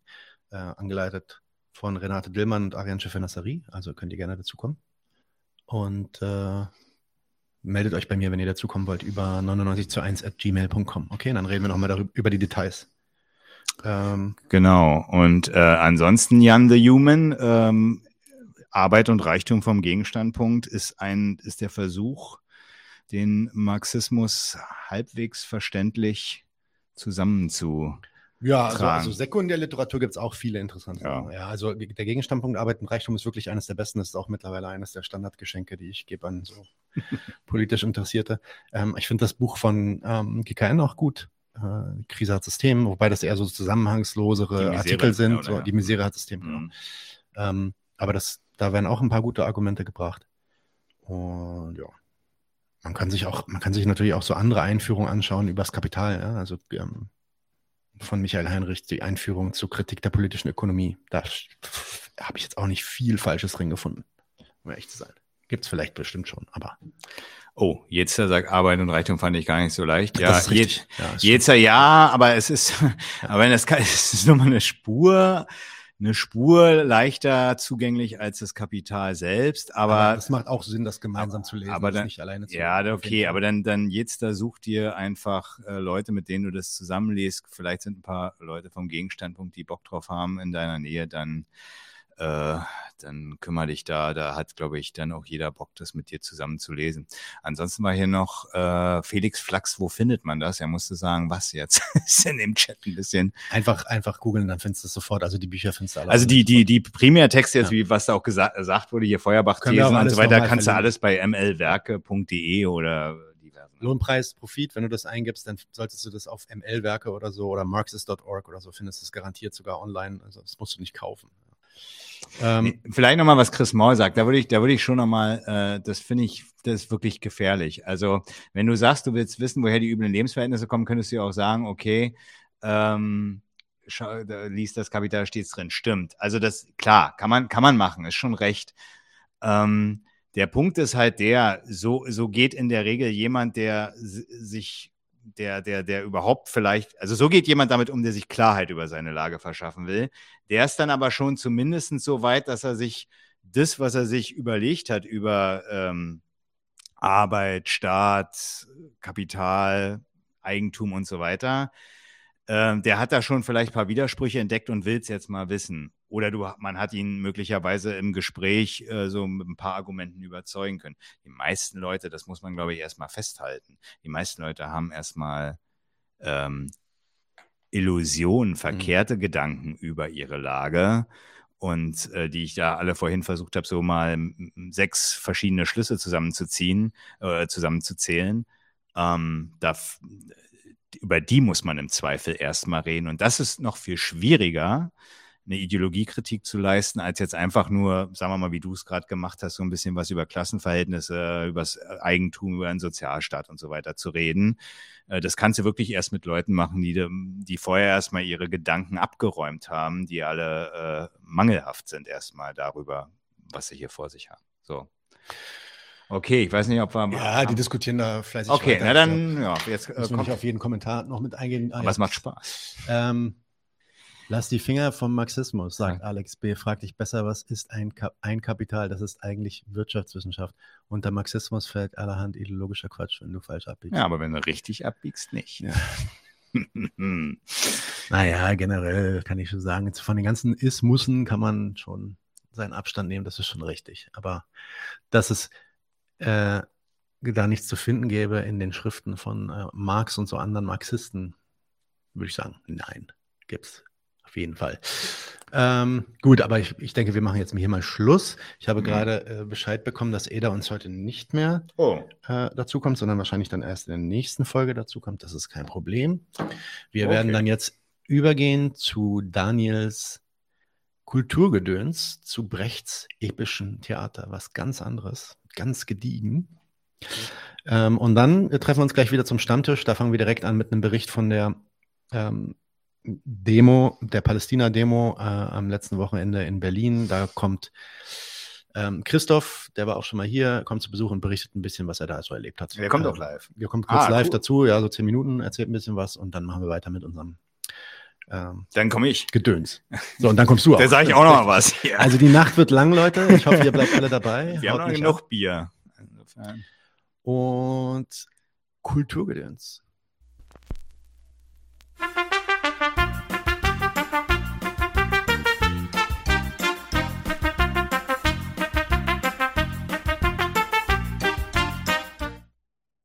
So, liebe Leute, herzlich willkommen zum Kulturgedöns. Heute von ganz woanders. Äh, aber trotzdem, damit beim Doppelpack auch noch ein Kulturgedöns dabei ist, nehme ich es mal auf und schicke es an Nadimo weiter. Tatsächlich beschäftigt sich das heutige Kulturgedöns mit Berthold Brecht. Die Inspiration kommt tatsächlich aus unserem eigenen Kapitallesekreis, weil äh, es da um den Doppelcharakter der Ware ging und um Gebrauchswert und um Tauschwert etc. Und irgendjemand meinte dann übrigens, wenn ihr das äh, geil zusammengefasst haben wollt, dann hört euch von Bertolt Brecht das Lied des Händlers an. Das ist aus äh, dem Stück Die Maßnahme. Und äh, habe es mir dann angeguckt und dachte mir, er ist wirklich geil. Und ich kenne Brecht auch. Ich mag ihn auch sehr, sehr gerne und dachte mir, es ist eigentlich äh, äh, allerhöchste Zeit, dass wir in diesem Podcast uns mal eingehend mit diesem Menschen beschäftigen. Ich habe dann beim Vorbereiten gemerkt, also wenn man sich mit Brecht beschäftigen will, macht man wirklich eine Büchse der Pandora auf. Das ist sowas von dermaßen mächtig und fleischig, dieses Thema, auch weil es so unglaublich viel literarische Forschung dazu gibt, dass ich gesagt habe, okay, wir machen heute, heute machen wir einfach nur ein runtergebrochenes Programm. Ich kann euch nicht einfach Brecht das geht nicht, brauche ich mehrere Stunden für, sondern wir machen heute einen kurzen biografischen Abriss bis seine Zeit im Exil und zwar bis zu dem Punkt, wo er Mutter Courage und ihre Kinder veröffentlicht. Das ist tatsächlich auch mein persönliches Lieblingsdrama von Brecht und äh, da anhand dieses Dramas möchte ich euch auch so ein bisschen die Form des epischen Theaters erklären, was etwas ganz Besonderes ist, was Brecht entwickelt hat. Und bis dahin machen wir seine Biografie so ein bisschen durch. Ich werde nicht groß eingehen auf wer, wann, wie, mit wem, ähm, sondern wirklich so ein bisschen die biografischen Eckdaten und dann ähm, eigentlich so ein bisschen als Einladung an euch, dass ihr dann euch selber mit dem Thema eingehender beschäftigt. Es gibt zu Brecht ganz, ganz viel. Es gibt auch seine Gesamtausgabe antiquarisch zu erwerben. Die ist sehr, sehr schön. Da kriegt, hat man meistens nicht mehr besonders viel für, sind so schöne gebundene Bücher. Ähm, würde ich jetzt gerne zeigen, stehen aber zu Hause im Bücherregal. Ich fange einfach mal an. Ähm, Bertolt Brecht ist tatsächlich so, so populär, dass er sogar von äh, einem nicht, würde ich sagen, nicht linken, nicht kommunistischen Kritiker wie Marcel Reich-Ranitzky als der größte Dramatiker des 20. Jahrhunderts bezeichnet wird. Also das ist ein Ehrentitel, den muss man sich erstmal abholen. Das heißt also auch wirklich abseits der politischen Ebene ist Brecht ein absoluter Ausnahmekünstler, was Worte und Gestaltung angeht. Also wirklich etwas ganz, ganz Besonderes. Ähm, ich leg mal einfach los. Äh, Bertolt Brecht wurde am 10. Februar 1898, also noch am Ende des 19. Jahrhunderts, als Eugen Berthold Friedrich Brecht in Augsburg geboren, also ein Schwabe. Und ähm, wuchs in relativ guten Verhältnissen auf, hatte also nicht zu hungern etc. War von Anfang an sehr darum bemüht, äh, kreativ zu sein, hat bereits als 15-Jähriger zusammen mit einem Freund eine Schülerzeitung namens ähm, Die Ernte herausgegeben, in der er den größten Teil der Beiträge tatsächlich selber geschrieben hat, teilweise unter fremden Namen, damit es nicht so sehr auffällt. Ähm, er hat da Gedichte für geschrieben, Prosatexte und sogar ein einaktiges Drama, das ich aber nicht kenne, das nennt sich die Bibel, ich habe keine Ahnung, aber es existiert wohl. Ähm, am Ende des oder gegen Ende des Ersten Weltkrieges, März 1917, meldete sich Brecht zum Kriegshilfsdienst und zwar unter anderem, um ein vereinfachtes Notabitur zu bekommen, damit er als äh, 18-Jähriger das Gymnasium erfolgreich abschließen kann. Also er wollte sich ein bisschen den Stress des Abiturs sparen, hat äh, Schreibarbeiten in einer Gärtnerei gemacht als sogenannten Kriegshilfsdienst. Ähm, vom eigentlichen Kriegsdienst wurde er zurückgestellt. Glück für ihn. Und er hat dann im Sommer im Tegernsee als Hauslehrer in einem reichen Elternhaus gearbeitet und wollte dann auch in München Medizin studieren. Das hat er dann auch formal gemacht, und zwar Medizin und Philosophie. Hat das allerdings extrem vernachlässigt, weil eigentlich hat er sich auf ein einziges Seminar von Arthur Kutscher zur Gegenwartsliteratur fokussiert und das scheint ihn sehr, sehr fasziniert zu haben. Und er hat dann noch viele Leute kennengelernt, unter anderem den von ihm bewunderten Lyriker und Dramatiker Frank Wedekind. Und ähm, sein Vater konnte in den ersten zwei äh, Semestern konnte er eine, eine Zurückstellung vom Militärdienst erreichen. Das heißt also, Ende des Ersten Wegs musste er nicht zum Militär, ist aber trotzdem im Oktober 1918 als Krankenwärter in einem äh, Augsburger Reserva Reservelazarett ähm, gelandet und musste dort arbeiten. Was dann spannend ist, er hat sich dann nämlich schon in äh, der Novemberrevolution als Rat dieses Lazaretts hervorgetan und war damit Teil des Augsburger Arbeiter- und Soldatenrates, tat sich aber in keiner großen Weise hervor. Also es ist nicht so, dass er irgendwie ein Revolutionär der ersten Stunde war und alle schon in Ehrfurcht erstarren, wenn sie nur den Namen Brecht hören. Ähm, seinen, am 9. Januar 1919, 1919 konnte er seinen Dienst schon wieder beenden und nutzte dann die Zeit nach dem Krieg äh, tatsächlich, um äh, nach Berlin zu reisen, zweimal, 20 und 21. Und da ging es ihm dann schon nur noch wirklich eigentlich um die, oder nur noch ist Betrieb, das weiß ich nicht, aber es ging ihm schon sehr stark darum, um eine Vernetzung innerhalb der deutschen Kulturszene. Er hat also unbedingt, unbedingt kreativ sein wollen, er wollte unbedingt ähm, etwas schaffen. Und äh, sein erster Regieversuch war ein Stück von Bronnen, das sagt mir jetzt tatsächlich nicht so viel. Ich kenne es auch nicht. Vatermord heißt es. Und da hat er sich als Regisseur mit den Schauspielern heftigst überworfen und das Stück wurde abgebrochen. Er war eine richtige Skandalnudel.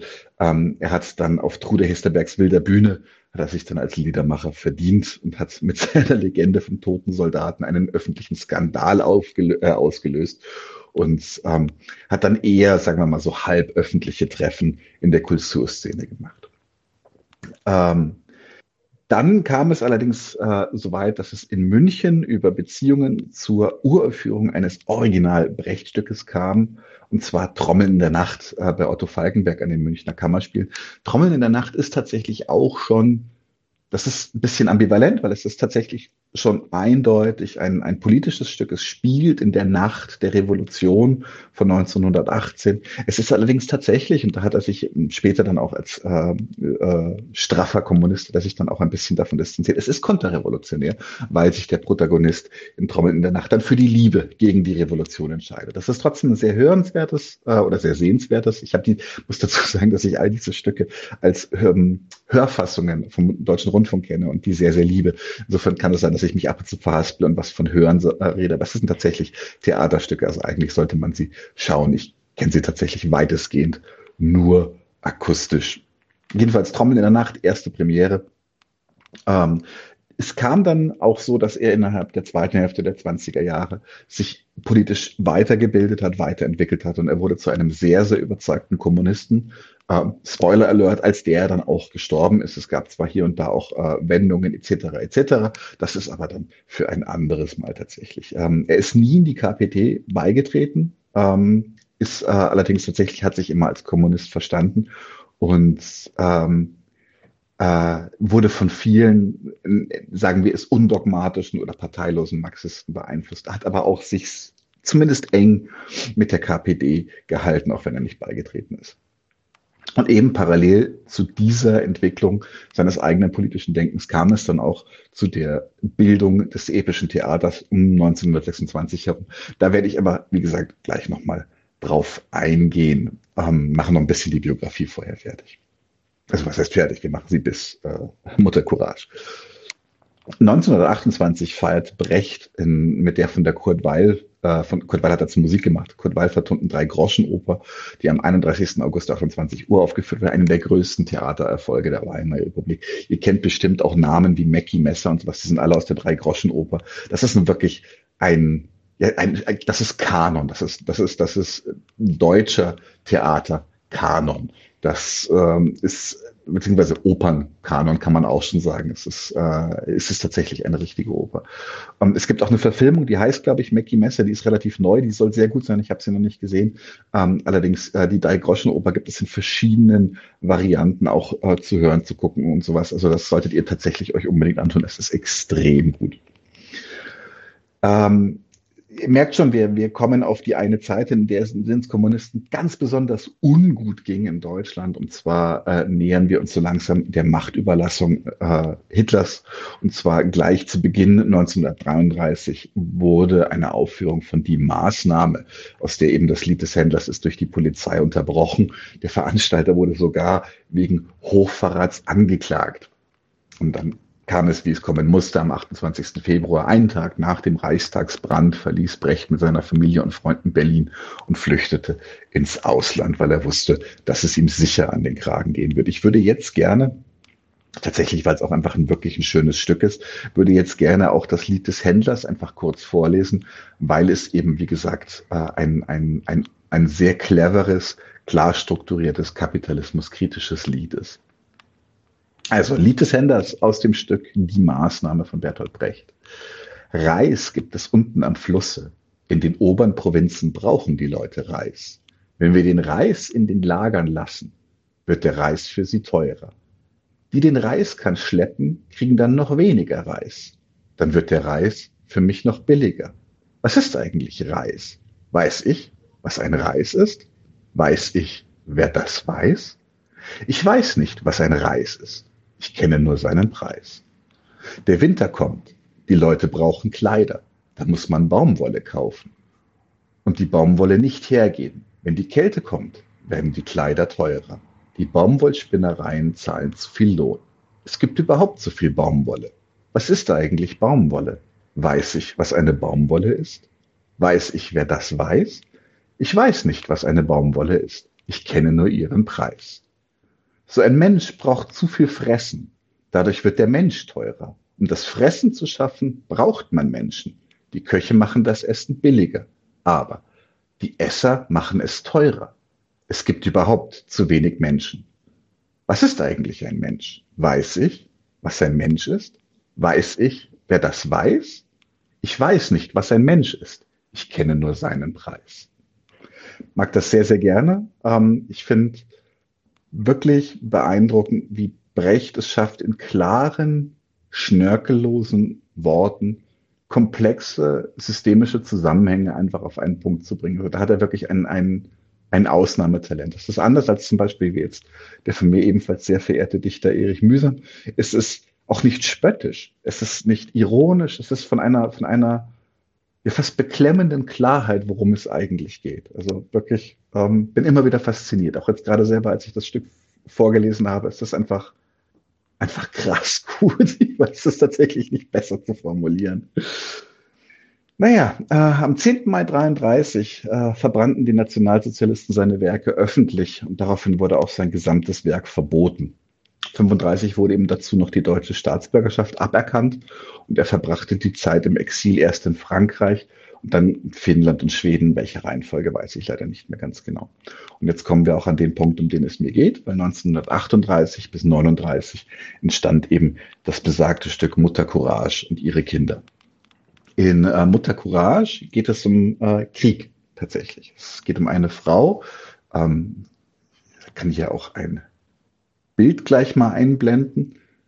Es geht um eine Frau, die mit einem Wagen voller, ja, voller Ramschwaren und ihren Kindern durch die Lande zieht. Es ist der 30-jährige Krieg zwischen 24, 1624 und 1636. Spielt diese Geschichte.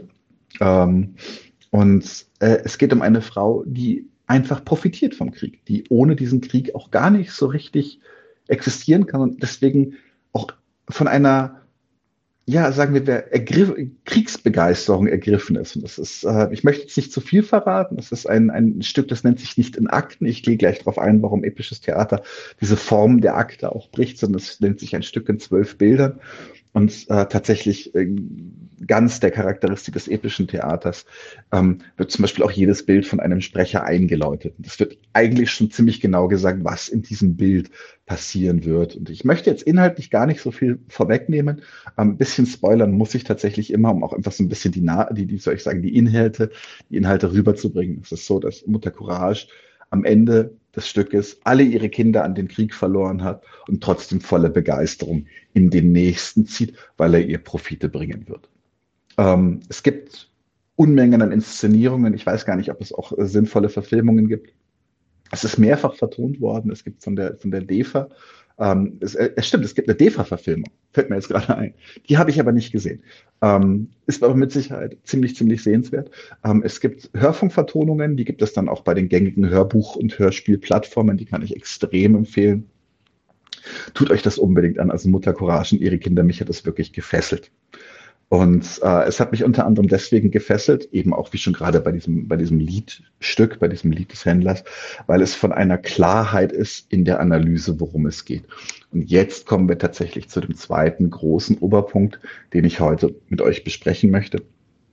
Und zwar das epische Theater.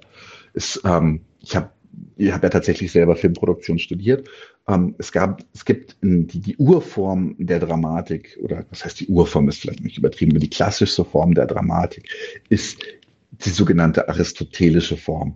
Da gibt es ganz klare Regeln, was etwas sein muss, damit es eine aristotelische Form ist. Und da geht es immer darum, den Menschen einzusaugen in das Stück, einzusaugen in die Geschehnisse, damit sie ähm, durch die Emotionen äh, äh, resonieren auf die ganze Sache. Und dann dachte sich der gute Herr Brecht, dachte sich, das gut, ist geil, kann einen schon richtig, richtig, richtig beeindrucken. Aber wie ist es eigentlich, wenn ich Sachen erklären möchte mit einem Theater? Dann will ich nicht, dass die Leute emotional eingesaugt werden, sondern ich möchte, dass sie das, dass sie das, die Situation verstehen. Und zwar im Kopf, nicht im Herzen. Und das unterscheidet ihn auch für mich ganz, ganz stark von vieler Propaganda. Und ich meine, ich nichts gegen, nichts gegen Sergei Eisenstein oder sowas. Panzerkreuzer Potjemkin muss jeder gesehen haben, in meinen Augen. Ich glaube, sogar Goebbels hat in seinem Tagebuch geschrieben, dass nach Panzerkreuzer Potjemkin irgendwie jeder für ein paar Tage Kommunist ist. Und das stimmt auch. Das ist so ein Film, der macht so aggro oh, und auf die Ungerechtigkeit und oh. Aber man versteht halt die, die Situation gar nicht, um die es geht. So, was ist eigentlich, was ist eigentlich der, der systemische Hintergrund des Kampfes, um den es geht? Und da dachte ich, Brecht, das machen wir anders. Wir nehmen die Leute nicht bei der Hand, was ihre Emotionen angeht, sondern wir versuchen, ihren Kopf ein wenig zu kitzeln. Jetzt ist es ein bisschen umstritten, wer den Begriff des epischen Theaters als erstes geprägt hat. Also es gibt ähm, den Begriff von, von Bertolt Brecht und von Erwin Piscator. Ich werde mich jetzt tatsächlich wirklich nur auf Bertolt Brecht fokussieren. Die Debatte darüber, wer es erfunden hat, die überlasse ich Wissenschaftlern. Ist okay, ich möchte euch ja eigentlich nur die Form näher bringen. Ah, und zwar geht es in der, in der Form des, des, des äh, epischen Theaters um die Darstellung ähm, äh, von, von, von großen gesellschaftlichen Konflikten, Krieg, Revolution, Ökonomie, soziale Ungerechtigkeit.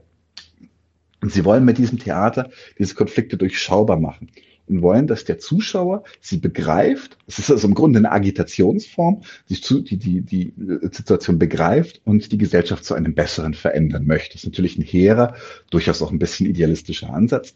Aber hey, A for Effort, machen wir mal. Und jetzt gibt es natürlich, was sind die Unterschiede tatsächlich? Wie macht man das eigentlich? Und zwar möchte ich kurz definieren, also Aristoteles, wie gesagt, aristotelisches Theater will, dass die Leute sich einfühlen in das Geschehene und in einen Prozess, den Aristoteles als Katharsis bezeichnet, das heißt Reinigung, quasi eine, eine, eine innere Reinigung erfahren. Das ist also der, der Grund, die Grundfunktion der griechischen Tragödie vor allem. Es ist, man erzählt ganz, ganz schreckliche Geschichten und die Leute sind dann so ergriffen, dass das eine, eine quasi eine psychische Reinigung in ihnen erzeugen soll. Genau im Gegenteil dazu will das epische Theater auf Distanz bleiben. Es bleibt auch künstlich, es bleibt artifiziell. Es wird, bleibt immer klar, dass wir uns gerade ein Theaterstück angucken. Es wird immer die Illusion bewusst gebrochen, ja, sondern weil es nicht um Mitgefühl und Emotionen geht, sondern das Verständnis gesellschaftlicher Ereignisse. Es ist dann auch häufig so, dass es keine Form hat, wie jetzt, wie ich schon gesagt habe, so in verschiedenen Akten, so ein fortlaufendes Narrativ. Und dann gibt es hier ein retardierendes Moment, wo Held und Heldin, sondern es sind einzelne Segmente, die einen Sinnzusammenhang haben unterteilt. Es ist nicht mehr eine fortlaufende Geschichte, es ist Sinnzusammenhänge. Und häufig auch von einer, wie soll ich sagen, fast aggressiv machenden Unauflöslichkeit. Also im Sinne von, die, die, die End, wie gesagt, Mutter Courage, alles verloren und der nächste Krieg kommt und sie ist begeistert dabei, weil der Rubel rollt wieder für sie. Und es gibt ein, ein, ein, ein Beaumont, äh, das ist tatsächlich aus dem, aus dem Ende von Der gute Mensch von Sezuan, auch ein, ein ganz, ganz wichtiges Drama von Bert Brecht. Und da wird dem Zuschauer nach dem Ende des Theaterstückes, wird ihm, wird ihm quasi, wird sich bei ihm fast schon entschuldigt. Und zwar mit den Worten, Verehrtes Publikum, jetzt kein Verdruss. Wir wissen wohl, das ist kein rechter Schluss. Vorschwebte uns die goldene Legende. Unter der Hand nahm sie ein bitteres Ende. Wir stehen selbst enttäuscht und sehen betroffen den Vorhang zu und alle Fragen offen. Das ist natürlich schon auch in der Sprache mit ein bisschen Humor versehen. Und da ist, da ist schon ein Augenzwinkern. Das ist allerdings jetzt kein, keine Häme oder so. Das ist wirklich so, so, so ja, wir können es euch nicht, wir können es euch nicht recht machen, weil es wird emotional nicht schön werden, diese Geschichte. Und die Fragen, die ihr habt, mit denen müsst ihr euch beschäftigen. Es ist jetzt einfach so. Wie gesagt, hier ist, ist wirklich für mich ein, ein, ja, ein ganz wunderbarer Knackpunkt. Tatsächlich, dass, dass versucht wird, ähm, über, über ein, eine Kunstform Verstehen zu erzeugen. Und zwar, und zwar richtiges, rationales Verstehen. Das ist wirklich, das ist wirklich geil. Und das ist, was Piscator und Brecht beide, beide gemeinsam hatten, ist, dass sie extrem politisch waren. Und es, äh, wollten auch dieses, dieses, dieses Korsett unbedingt sprengen, weil sie eben mit ihrem Theater eine, eine marxistische Agitation machen wollten gegen Ausbeutung, gegen Krieg und sich einsetzen wollten für eine, eine grundlegende soziale bzw. sozialistische tatsächlich Veränderung der Gesellschaft. Und ähm, es gibt von, von, von Brecht selber in äh, die Anmerkungen zur Oper Aufstieg und Fall der Stadt Mahagoni gibt es von Brecht tatsächlich eine sehr, sehr schöne tabellarische Gegenüberstellung. Die werde ich jetzt einfach mal durchgehen, was die aristotelische Form des Theaters ist und was die epische Form des Theaters ist. Und dann werde ich euch noch ein bisschen so Stilmittel erzählen. Also in der aristotelischen Form des Theaters ist es handelnd. Das heißt, es geht darum, was passiert in der Handlung, wie handeln die Akteure, wie, ähm, wie, wie, wie, wie verläuft die Handlung. Und die epische Form des Theaters ist Erzählen. Sie erzählt die einzelnen Abschnitte aus der Geschichte, die, wie gesagt, in einen Sinn zusammenhaben. Die aristotelische Form des Theaters verwickelt den Zuschauer in eine Bühnenaktion. Es soll möglichst überzeugend sein. Es soll möglichst die Illusion aufgebaut werden, dass das hier tatsächlich wahres Geschehen ist. Und die epische Form des Theaters macht den Zuschauer zwingend zum Beobachter, zum Betrachter. Da gibt es auch, merkt man übrigens selber, es gibt tatsächlich ähm, immer wieder auch in der modernen Filmbildsprache gibt es Kniffe, wo der Zuschauer zum Betrachter gezwungen ist. Ganz, ganz äh, toll ist das zum Beispiel an dem, am, bei dem Ende, dem absoluten Massaker in die 120 Tage von Sodom von Pasolini, auch ein marxistischer äh, Kreativer. Das aristotelische Form des Theaters verbraucht seine Aktivität, also die Aktivität des Zuschauers, und das epische Form des Theaters weckt seine Aktivität. Es ist also nicht so, dass, man, dass, dass äh, der Zuschauer emotional aufgewühlt ist, sondern er ist angeregt, nachzudenken. Die aristotelische Form ermöglicht Gefühle, während die epische Form ihn zu, zu Entscheidungen zwingt. Und zwar Haltung, zu, also beziehungsweise das zu analysieren, was er gerade gesehen hat. Es ist damit aristotelisch kein Erlebnis, was einem suggeriert wird, sondern ein Weltbild in der epischen Form des Theaters. Ja, der Zuschauer wird in etwas hineinversetzt in der aristotelischen Form und er wird etwas gegenübergesetzt in der epischen Form. Das heißt immer die Distanz. Es ist immer ganz klar, dass ich Zuschauer bin. Ja? Das aristotelische Theater arbeitet mit Suggestion, mit Suggestivkraft. Es wird große Emotionen suggerieren. Während das epische Theater dir versucht, mit Argumenten klarzumachen, wie die Situation gerade ist. Im aristotelischen werden die Empfindungen konserviert, im epischen werden sie zu Erkenntnissen getrieben. Im Aristotelischen wird der Zuschauer eingesogen, er steht mittendrin, das soll in der Handlung wirklich aufgehen. Ähm, Im Epischen bleibt er ihr ähm, ja, distanziert, steht ihr gegenüber. Dadurch erlebt er sie auch nicht mit, sondern er studiert sie. Ja? Der Mensch im Aristotelischen ist in seiner Form, in seinem Weltbild, als wird als bekannt vorausgesetzt. So verhalten sich Menschen. Das ist also, da meine ich jetzt nicht so genau, dass das aristotelische Theater immer ein, ein, das gleiche Menschenbild hat. Aber die Art, wie die Geschichte aufgebaut ist, ist klar, so sind Menschen. Das wird auch nicht groß hinterfragt. In der epischen Form des Theaters ist der Mensch an sich das Gegenstand, der Gegenstand der Untersuchung. Wie verhält er sich in bestimmten Situationen? Was sind die Umstände, in denen er lebt, etc. Und ähm, dadurch ist auch im aristotelischen Theater der Mensch eher unveränderlich. Deswegen laufen die auch immer auf so dramatische Zuspitzungen zu. Das ist, wie gesagt, take it with a grain of salt. Also all diese Sachen haben natürlich auch fließende Übergänge. Im epischen Theater geht es darum, dass der veränderliche und verändernde Mensch agiert. Und das ist im Aristotelischen auch, wartest du mit Spannung auf den Ausgang. Also du möchtest wissen, wie geht die Geschichte aus? Was ist das große Finale? Und äh, beim epischen Theater ist, ist der eigentliche Fortlauf der Ereignisse, der rote Faden, der die Ereignisse verbindet, ist eigentlich das, was Spannung erzeugt. Dadurch hast du auch nicht mehr eine Szene für die andere, sondern jede Szene für sich. Es geht nicht mehr um Wachstum, es geht um Montage. Die Geschehnisse sind nicht linear, sondern können sogar in Kurven verlaufen. Ja, es geht auch nicht um eine evolutionäre Zwangsläufigkeit. Ich spitze mich nicht auf diesen Punkt zu, sondern ich kann springen. Ja, ich kann an den Punkt springen, der gerade meinen Punkt am besten erklärt. Ja, der Mensch ist kein Fixpunkt, der Mensch ist ein Prozess. Auch hier wieder Formulierungen von Brecht selber. Im Aristotelischen bestimmt das Denken das Sein und im epischen Theater, materialistisch, es ist so, das gesellschaftliche Sein bestimmt das Denken. Es geht nicht um Gefühl, es geht um Ratio. Und am Ende halt ganz klar die Unterscheidung. Im aristotelischen Theater geht es um Idealismus. Das epische Theater, ich habe es gerade schon gesagt, geht es um knallharten Materialismus dass die herausragendste Eigenschaft des epischen Theaters ist, diesen Zuschauer konstant auf Distanz zu halten. Das heißt also immer klar zu machen, ich bin ein Theaterstück. Du sollst dich nicht einfühlen, du sollst verstehen. Das ist, da ist Mutter Courage ein fantastisches Beispiel, weil es eben unvollständig in dieser Form geschieht. Es ist ganz klar, immer wieder, auch wie gesagt, durch dieses immer einzelne Bilder, die werden von einem Erzähler eingeläutet. Auch die Art und Weise, wie die Leute agieren, sind nicht wie soll ich sagen, natürliche Reaktionen, emotionale Reaktionen auf Situationen, sondern es sind Reaktionen, die ein Bild erzeugen sollen, ein Verständnisbild. So, also, okay, Menschen in einer Kriegssituation, es gibt Profiteure davon. Also das ist, also ähm, es gibt Menschen, die, es gibt Opfer, es gibt Idealismus, es gibt Heldenmut. Und wo bringt der einen überhaupt hin? Also es ist, wie gesagt, in Mutter Courage ist alles immer furchtbar tragisch. Und da ist zum Beispiel auch so ein Punkt, wo ich sage, in Mutter Courage habe ich extrem viel mitgefühlt. Und ich fand das eine unglaublich tragische, hammerharte Geschichte.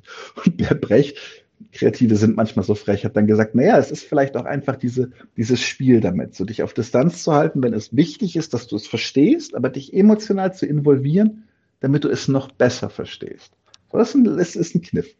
Ähm, und was halt auch oft gemacht wird, ist, dass zum Beispiel die Bühne ist dann bewusst künstlich gehalten, so dass immer klar ist, dass es nur eine Theaterbühne ist. Manchmal wird auch unterbrochen, das Theaterstück, und es kommt etwas völlig anderes hinein oder, oder ähm, es, Teile, der, Teile des Bühnenbildes sind Projektionen, aber halt heutzutage wirkt das alles so ein bisschen platt, wenn ich das sage, weil heute machen das alle. Aber tatsächlich damals war das aufregend, weil es halt, wie gesagt, mit der Illusion, mit dem Illusionsanspruch des Theaters gebrochen hat. Und für mich ist, ähm, gibt es da halt auch, wie soll ich sagen, schon, schon Überschneidungen dann halt auch rein in, in zu den Filmschaffenden. Und die sind jetzt alle nicht Kommunisten und epische, epische äh, Theaterfilme mache, aber das sieht man schon, dass das ein Erbe hinterlassen hat. Das zum Beispiel, ähm, ja, keine Ahnung, also im, im ersten Craig Zahler-Film, das ist ein Horror-Western, ist es zum Beispiel so, dass der Film etwas, das ist wieder was anderes, er hat etwas bewusst Theaterhaftes, sodass du halt auch am Anfang die Situation erstmal begreifst, bevor du sie überhaupt erfühlst.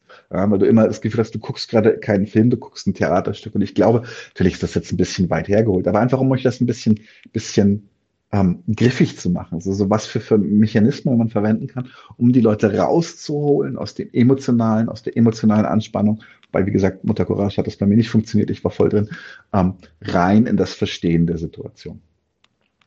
Damit ist tatsächlich, und vielleicht ist es auch das epische Theater, ja, ähm, ist das, das ihn zum größten Dramatiker des 20. Jahrhunderts laut Reich Ranitzky gemacht hat. Das kann natürlich sein.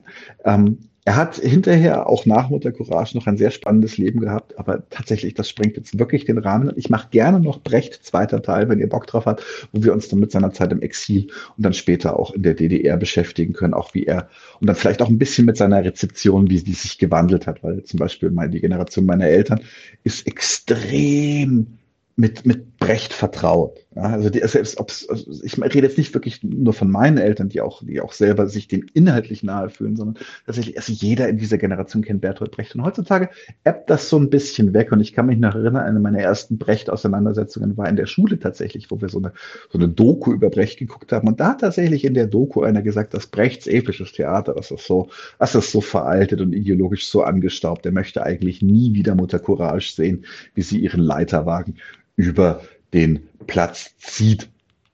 Und äh, ja, Gott sei Dank hört diesen Ärschen keiner zu, äh, beziehungsweise ich nicht. Und äh, hiermit bitte die Anregung an euch. Guckt euch äh, Sachen an. Guckt euch Bert Brecht an, lest seine Gedichte, äh, beschäftigt euch ein bisschen mit seinem Leben. Schaut, ob ihr vielleicht diese Hörfassungen von den Theatern kriegen könnt oder schaut, ob ihr vielleicht auf YouTube irgendwelche Theaterinszenierungen findet. Also mich, mich begeistert er äh, in einem Maße, wie es ganz, ganz wenige kreative Köpfe tun können. Und damit möchte ich auch heute das Kulturgedöns abschließen und sagen, also ran an den Speck, tut's euch an, es wird sich lohnen. Viel Spaß damit.